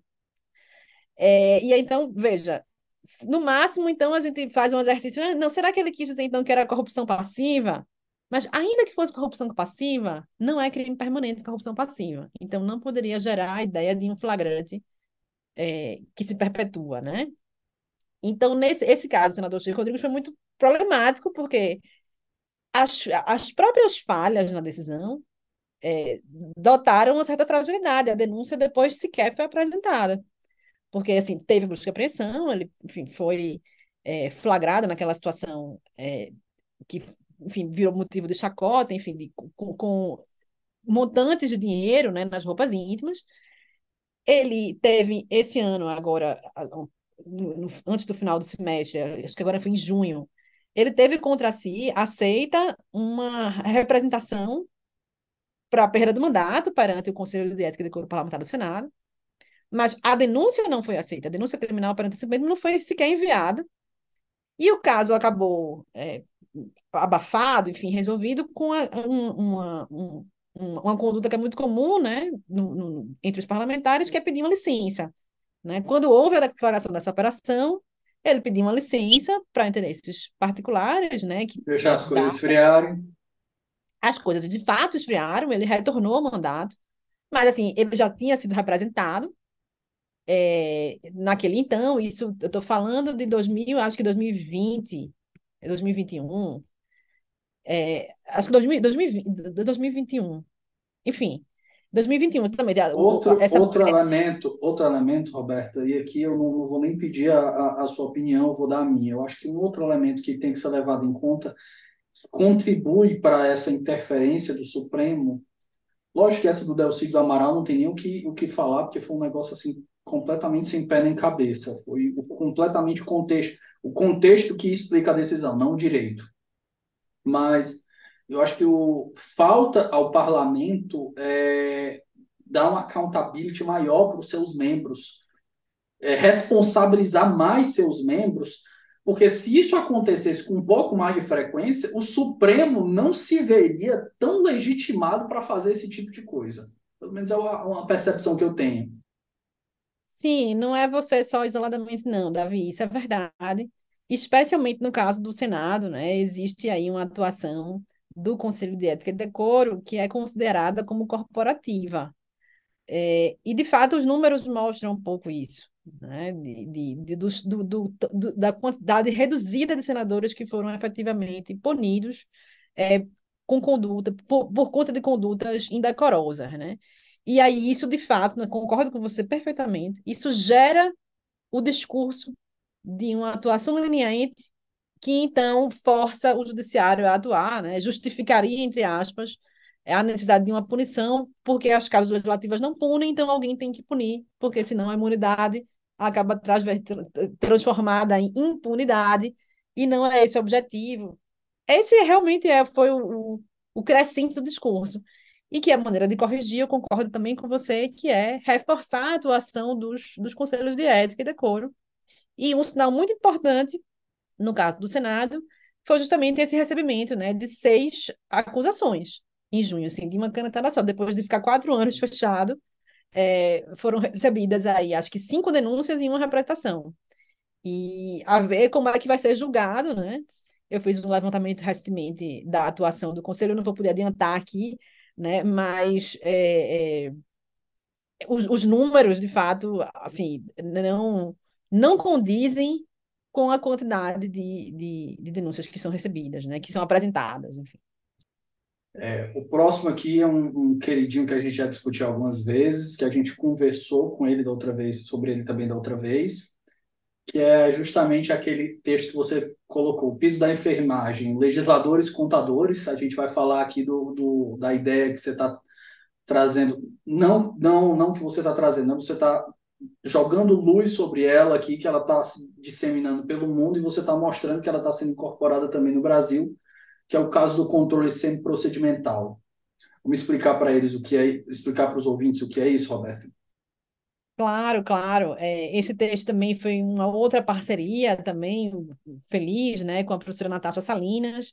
É, nós escrevemos esse texto comentando a medida cautelar que foi tomada na ADI é, 7222 do PIS da enfermagem, ilustrando que parte da argumentação que foi colocada pelo ministro Barroso nessa decisão ela se enquadra dentro desse tertium genus, né, que vem surgindo, que é o chamado controle semiprocedimental, é, que é um controle voltado é, para aspectos da qualidade e ou da racionalidade do processo legislativo, que não estão previstos na Constituição, né? Por isso que, que ele não é um controle que se enquadra do ponto de vista nem formal nem material, né? Porque se fosse formal, se, se tivesse na Constituição, era um controle formal, né? com etapas procedimentais que precisam ser cumpridas.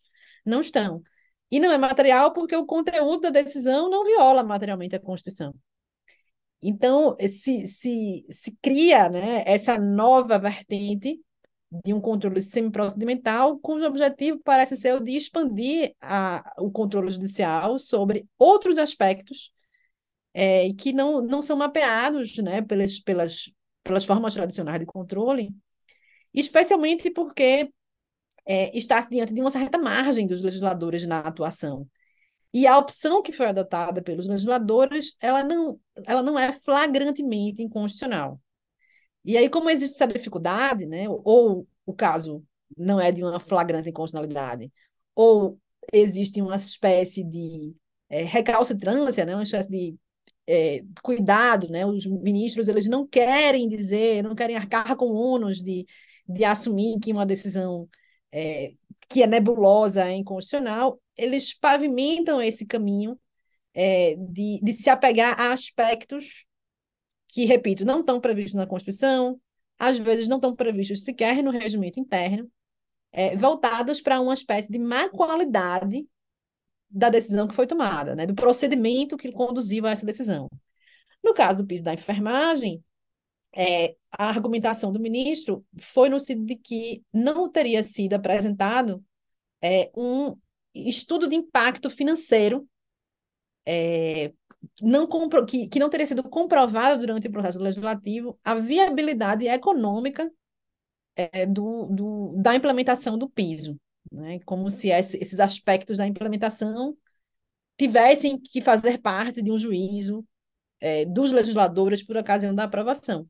Não tem, né? enfim, a, a, existe uma previsão de impacto econômico financeiro, que está prevista lá no ADCT, é, que foi feita, mas ao longo da, da tramitação dessa discussão do piso da enfermagem, ficou claro que, na verdade, a preocupação do ministro não era sobre uma estimativa de impacto, mas sim quanto à viabilização dos recursos necessários. E aí ele, é, durante a discussão, e aí já saindo um pouco do texto, né, porque o texto é, foi publicado logo depois que, que foi, é, logo depois que saiu a cautelar. Curiosamente, depois do texto, o ministro abandonou essa argumentação, né? Ele se apegou à necessidade de que o Congresso Nacional dotasse, né, providenciasse as dotações financeiras.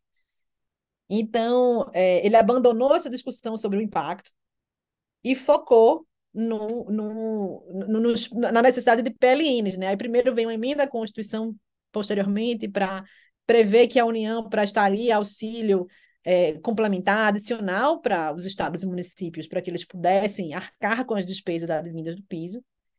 E não só exigiu essa emenda, né? Assim, essa emenda não foi o suficiente, o ministro Barroso entendeu que era necessário a aprovação dos PLN, PLNs, né, os projetos de lei do Congresso Nacional, efetivamente procedendo a, essa, a essas transferências, né, que foram criadas lá no artigo 198 da Constituição. Então, veja, assim, uma discussão que, que tomou um rumo totalmente é, inovador né, na, na discussão do, do processo, em matéria de processo constitucional, porque não está previsto que uma lei que não traga os recursos financeiros, né? Enfim, não está não, não tá previsto isso, né? Que a lei é inconstitucional. A suspensão não se deu por a previsão A previsão era o estudo que tinha que ter, né? E o estudo, e foi, apres... e o estudo foi apresentado pela Câmara. A Câmara disse: olha, é viável. Tem aqui o estudo.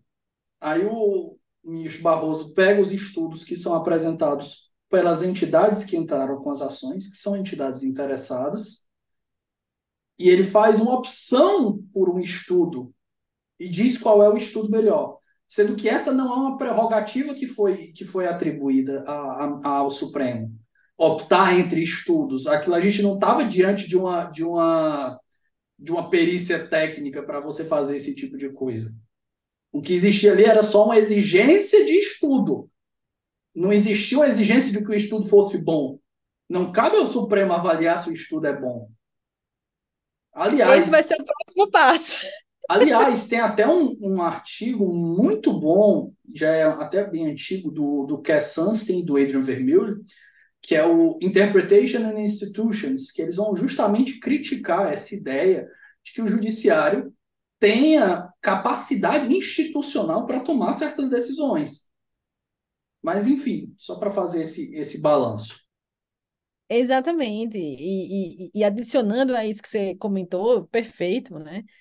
A ênfase de que na decisão do ministro Barroso, ele tomou, na verdade, como estudo, a percepção de uma survey, né, de uma técnica de, de, de pesquisa de entrevistas, né, de colher as, as impressões de 2.500 entidades. Então, assim, é uma percepção. Assim, também não estava mapeado em dados que pudessem ser tidos como irrefutáveis, né? Assim, era percepção. E, de fato, esse foi o esse balanço foi feito pelo próprio ministro para afastar a, a opinião parlamentar, que também contava lá com seus mais de zilhões, né? Assim, havia mais de 500 é, manifestações favoráveis vindas de diversos órgãos, entidades, a favor da aprovação do piso da enfermagem. Enfim, esse foi um caso é, bastante é, interessante. Eu depois voltei a essa discussão, não está no, no, livro, porque já foi depois que eu, que eu fechei, né? mas eu já voltei duas vezes ao piso da enfermagem, porque é um caso interessantíssimo. E do ponto de vista do controle semiprocedimental, é, o texto criticou tanto a estratégia que acabou, não se insistiu mais nela. Mas é, vamos aguardar, porque, é, como eu explico, é, e, e nesse texto, em, em, outro que você leu, né, no outro que você leu dos linea, lineamentos introdutórios do controle semi-procedimental, já é uma realidade em diversos países esse controle. É, e, e tem seus problemas, né? Existe uma metodologia aí que não foi devidamente resolvida é, de certa forma, é curioso notar que a própria discussão do juiz de garantias não deixa de ser um caso desse controle semi-procedimental. Os ministros, o ministro Fux, antes do recesso, durante o julgamento do, do juiz de garantias, falava no que ele chamou de erro legístico, né? porque a, a, a lei foi aprovada, a emenda que criou o juiz de garantias foi inserida em plenário e votada pelos parlamentares na, nas palavras do ministro Luiz Fux, de maneira assodada, né, sem o devido tempo, etc. Mas aí vem aquela história, né? O, a própria Lei Complementar 95 é, estabelece, no artigo 18, que a não observância né, de, de, da boa técnica legislativa, enfim, de modo geral, ela não é óbice a, a que se deixa de cumprir, né? E, e, e então isso não, a, a, a, má qualidade do processo legislativo não torna a lei inconstitucional se foram respeitadas as regras da Constituição. E no caso concreto, houve uma lei que foi, houve um projeto de lei que foi votado, que contou com a votação dos parlamentares. Então, esse tema ele é importante porque ele sinaliza os rumos, né, para onde nós estamos indo em termos de controle é, de processo legislativo, de qualidade desse processo. Né? Por mais que tenha esse texto que você mencionou, que é muito bom, de fato, do, do, do Adrian Vermeulen do Cass Santen, sobre, sobre quais seriam os impactos também, né, uma das preocupações dele, né, que tipo de empurrão nós estamos dando para as instituições. Porque, por essa lógica do controle semi-procedimental, está se enrijecendo né, e engessando também a, a, a lógica, a, o procedimento de tomada de decisões parlamentares. Porque exigir esse nível de cuidado, esse nível de diligência, é, vai tornar certas decisões incompatíveis, né? Isso, isso parece bastante fácil de antever. E, e será que é isso que nós queremos, né? Que o parlamento fique de mãos atadas para tomar decisões sérias, né? Decisões que às vezes a sociedade precisa tomar, né? Então tem, tem indagações aí é, acadêmicas de relevo e de ordem prática, é, que, que, que, vão merecer mais estudos, né? Vamos eu quero muito ler o texto que você disse que escreveu aí sobre esse controle, é, porque eu acho que é um dos assuntos que vão vir para ficar. Roberta, para a gente fechar a nossa conversa, a gente vai falar agora da tese do vício de decoro parlamentar, né?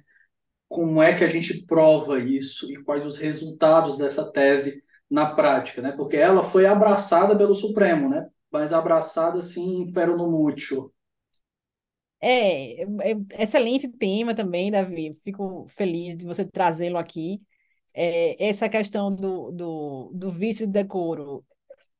É, poucos constitucionalistas é, adotaram, né, encamparam essa tese, porque, assim como a lógica do controle semiprocedimental, perceba que não é um vício que decorra da violação né, de uma norma constitucional, né, um vício que está voltado para o móvel interno né, dos parlamentares, é, para saber por que, que eles votaram né, a, a, a medida. Né?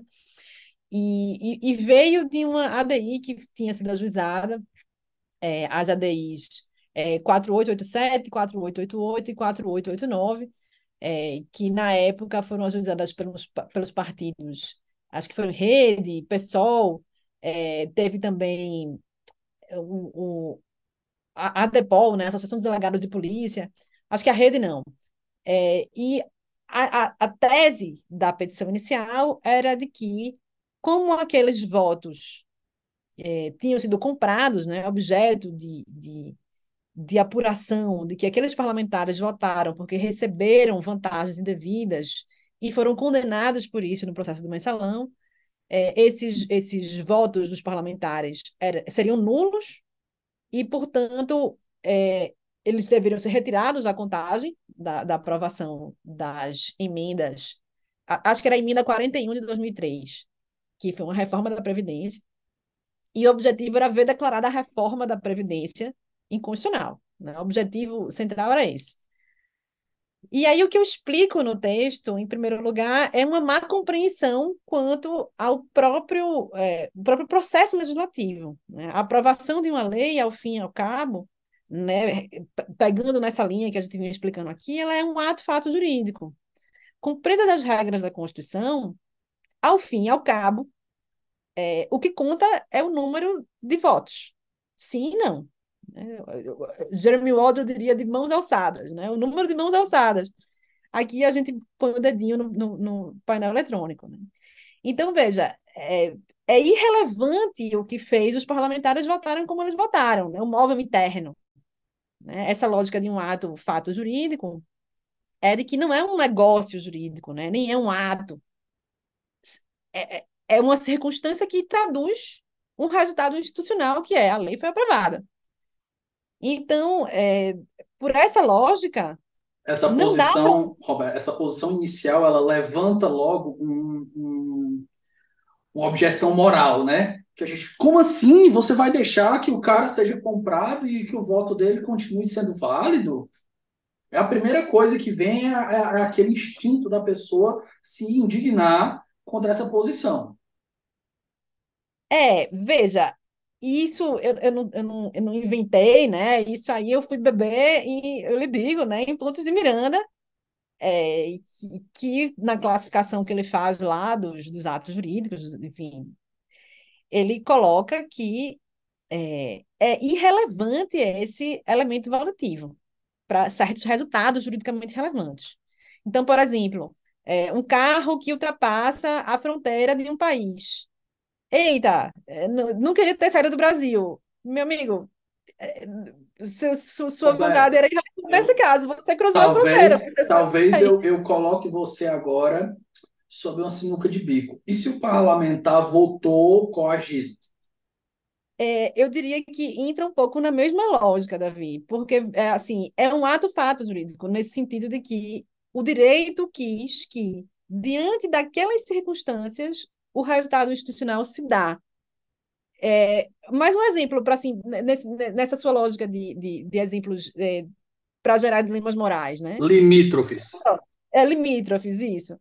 É, o, um, noivo e uma noiva, né? Enfim, o homem se casa com a mulher sem amá-la, é, sem, sem a intenção de viverem felizes juntos para sempre, porque só quer, porque ela é rica. E aí, esse casamento ele vai ser invalidado porque no móvel interno dele ele não está casando por amor. É um pouco isso, assim, as duas pessoas disseram sim perante a autoridade competente para celebrar o casamento. Esse elemento volitivo individual... Mas nesse caso ele é anulável, se a gente tiver outros elementos. Perceba o que você falou, repita, se tiver outros elementos. É, o, o móvel sozinho, mas, mas, no, mas nesse caso aqui que a gente está comparando, é, nesse caso aí, a gente está colocando dois elementos. Você está falando, ah, Davi, ele só estava interessado no dinheiro dela. Isso, né, tecnicamente, não é elemento para anular, mas o caso de uma coação é. Uma coação moral irresistível é motivo para anular o negócio. Né? Não... Eu, eu, não eu não refleti sobre essa questão da coação moral irresistível no caso do, do parlamentar votando uma lei. Né? Eu tinha me debruçado sobre a questão do vício de decoro, que é a ideia de o parlamentar ter votado a favor ou contra porque recebeu uma mesada, recebeu um porque, valor. Porque, veja, eu, eu reconheço completamente a diferença entre as duas, entre as duas situações. Mas veja, se a gente adere, adere à tese de que é um ato, um ato fato, e que por ser um ato fato, a gente não, a, o resultado vai vir de qualquer forma, a gente transmite, a gente tem que estender esse raciocínio para as outras situações. E a outra situação é a da coação. Por mais que seja diferente, o, o a, diferente do resultado de uma, de uma propina, o, o vício ainda é muito mais sério. Porque o, o, o parlamentar não votou livremente. É, olha, eu nunca vi nenhum, nenhum parlamentar votar com a arma, no, a arma na cabeça, Davi, nesse caso. Não, a gente está colocando. A gente tá, é, é, não, a gente está colocando. É verdade. É, tá situação, se extrapolar é o argumento de absurdo para ver se o, o, a tese sustenta. Porque a gente pode colocar aqui, ah, não, sequestraram a família do cara ali, estão ameaçando divulgar alguma coisa que pode acabar com a carreira dele, que pode ferrar a família dele, e, enfim. Esse, esse tipo de situação mirabolante que a gente dá, que a gente antigamente a gente dava só em livro, né? Mas hoje o direito constitucional a gente dá um exemplo de direito constitucional, um mês depois ele vira ele vira prática. O direito constitucional nunca esteve tão pop. É, veja, concordo com você, né? Sempre... Prisão de parlamentar que o diga, né? Ah, se um parlamentar assim fosse preso, o exemplo seria pipipipopopó e pronto. Aí começou de 2010 para cá, tudo vira, a gente tem exemplo prático para tudo. É, é, repito, assim, nesse caso, eu nunca vi, né? E, e seria difícil imaginar, mas assim, fazendo esse exercício que você está convidando, né? o parlamentar vota coagido, né? Não, ou vota a lei ou vai cair uma bomba, né? Vota sob ameaça de um ataque terrorista. Tá. Né? Nesse caso, a gente pode imaginar que essa lei é anulável, né? Enfim, hipoteticamente, sim. Agora, voltando para o vício de decoro parlamentar, tal como ele foi argumentado, né? O vício seria uma questão de índole moral interna do parlamentar, que ele não votou porque genuinamente acreditava que aquela proposta era uma proposta boa e útil e necessária para resolver aquele problema social, mas só porque ele ganhou dinheiro. Né? Então, o vício de decoro consistiria nisso, em perquerir o móvel interno do parlamentar. E, e aí, quando eu coloco que a aprovação de leis é um ato fato jurídico, é para mostrar que esse elemento volitivo individual interno ele é irrelevante para o resultado da lei aprovada segundo as é, diretrizes da Constituição. Né? Enfim, é, os vícios que, que você coloca, é, de, de, de, vícios que seriam os vícios tradicionalmente suscitados para anular os negócios jurídicos, hipoteticamente, eu acho que pode ser né, que eles sejam aplicáveis para a lei. Eu nunca pensei muito sobre isso, mas, assim, de princípio, dá para concordar. Mas perceba que não é esse, não é esse o ponto do vício de decoro. Né? Aí, fecha parênteses. E aí, na, na decisão que foi é, tomada pelo Supremo, né, mediante a, a, relatoria da ministra Carmen Lúcia, é, ela acolheu a tese do vício de decoro parlamentar, e a, a crítica que eu faço meu, no, no, meu texto, ao entendimento, é que ela não aplicou de todo a teoria tal como estava prevista na petição inicial, porque é, se limitou a declarar a nulidade, né? Assim, ela entendeu que haveria o vício tão somente daqueles parlamentares que foram os condenados no mensalão. E nesse caso, esses parlamentares eles eram líderes. Então, o peso do voto deles, né? Eles representavam ali, tinham, exerciam uma liderança. Anulou é, o voto do líder como se ele não tivesse cascata sobre o voto de nenhum outro, nenhum outro parlamentar, como se o voto do líder fosse só do líder. Exato. Inclusive, é muito rica a leitura das petições iniciais, porque eles procederam aos mapas de votação graficamente, mostrando quanto cada um dos líderes teria levado, arrastando a, a nulidade da votação, né, segundo a tese do vice-decoro. E se tivesse aceita a tese, tal como estava postulada na inicial, de fato. A reforma da Previdência deveria ter caído. Isso. Né? Mas aí, como ela, a decisão que foi tomada é, é, na relatoria dela é, fez com que somente os seis votos dos condenados fossem é, arrastados para a inconstitucionalidade, né, fossem abatidos do, do quórum, e com isso, isso não maculava a lei. Reforçando justamente o que eu dizia para você, olha, é um ato fato jurídico, né? Teve os votos, né? Não, não, não há que perquirir mais nada. Inclusive, eu ilustro o texto com o resultado que teve de um, de um parlamentar que, durante a reforma da Previdência é, de 98, é, não, não sei se foi da Previdência, acho que foi da Previdência. É, o, o senador era o Antônio Candi. Ele apertou o botão errado na hora de votar. E por esse um voto, que ele votou errado, ele, ele, ele apertou abstenção em lugar de sim. É, esse um voto redundou em que não foi aprovada a idade mínima da aposentadoria para os trabalhadores do regime geral de previdência. Isso lá em 98. Na época foi motivo de é, uma manchete de jornal, né? Todo mundo comentando que esse um voto, claro, para os trabalhadores isso foi, foi uma medida ótima, né? É, mas o fato é, foram 307 votos porque ele apertou a abstenção. Se ele tivesse apertado sim, como era para ter apertado, teriam sido os 308 e a, e a idade mínima teria passado. Então, assim, é, é, a, a, ideia né, dessa, dessa, dessa irrelevância de um voto errado não, é a primeira vez que isso se discute, né? A irrelevância do móvel, né? O parlamento eita, votei errado, quero corrigir. Meu amigo, não. Acabou a votação, né? Acabou. Você, sinto muito, não, não tem essa, essa oportunidade de, de, de, de, de se retratar, né? Então, esse mesmo tipo de, de problema que justificou na época a adoção, a manutenção da decisão tal como ela foi tomada, deveria ter justificado a decisão do vice-decoro, é, que não, não deveria ser aceita porque ele tem essa incoerência, e adicionalmente, tal como foi aplicada pelo Supremo a tese, exi não, não, não foram previstos outras formas de é, comprovação desse vício do móvel individual, né? A, a, decisão anulou as votações de condenados com sentença transitada julgado. Então aí fica essa dúvida, né? É, no, no, como é que vai provar esse vício? Só mediante sentença transitada julgado? Porque assim, dificilmente então a gente vai ver novamente porque, assim, se uma quebra de decoro parlamentar conta, vai anular aquele parlamentar que teve, foi caçado por, por quebra de decoro, ou nem caçado, só punido. Aí você está deturpando né, a lógica do processo legislativo e transferindo é, o elemento, o foco para o elemento subjetivo do parlamentar. E aí isso retoma um discurso perigoso, que é o que a gente abria o podcast hoje, é, sobre esse discurso que vai se formando de que a classe política ela é corrompida, de que ela não representa. E, e aí, então, fecha já o parlamento de uma vez, porque né, é, é não, não é para isso que o direito foi pensado. Né?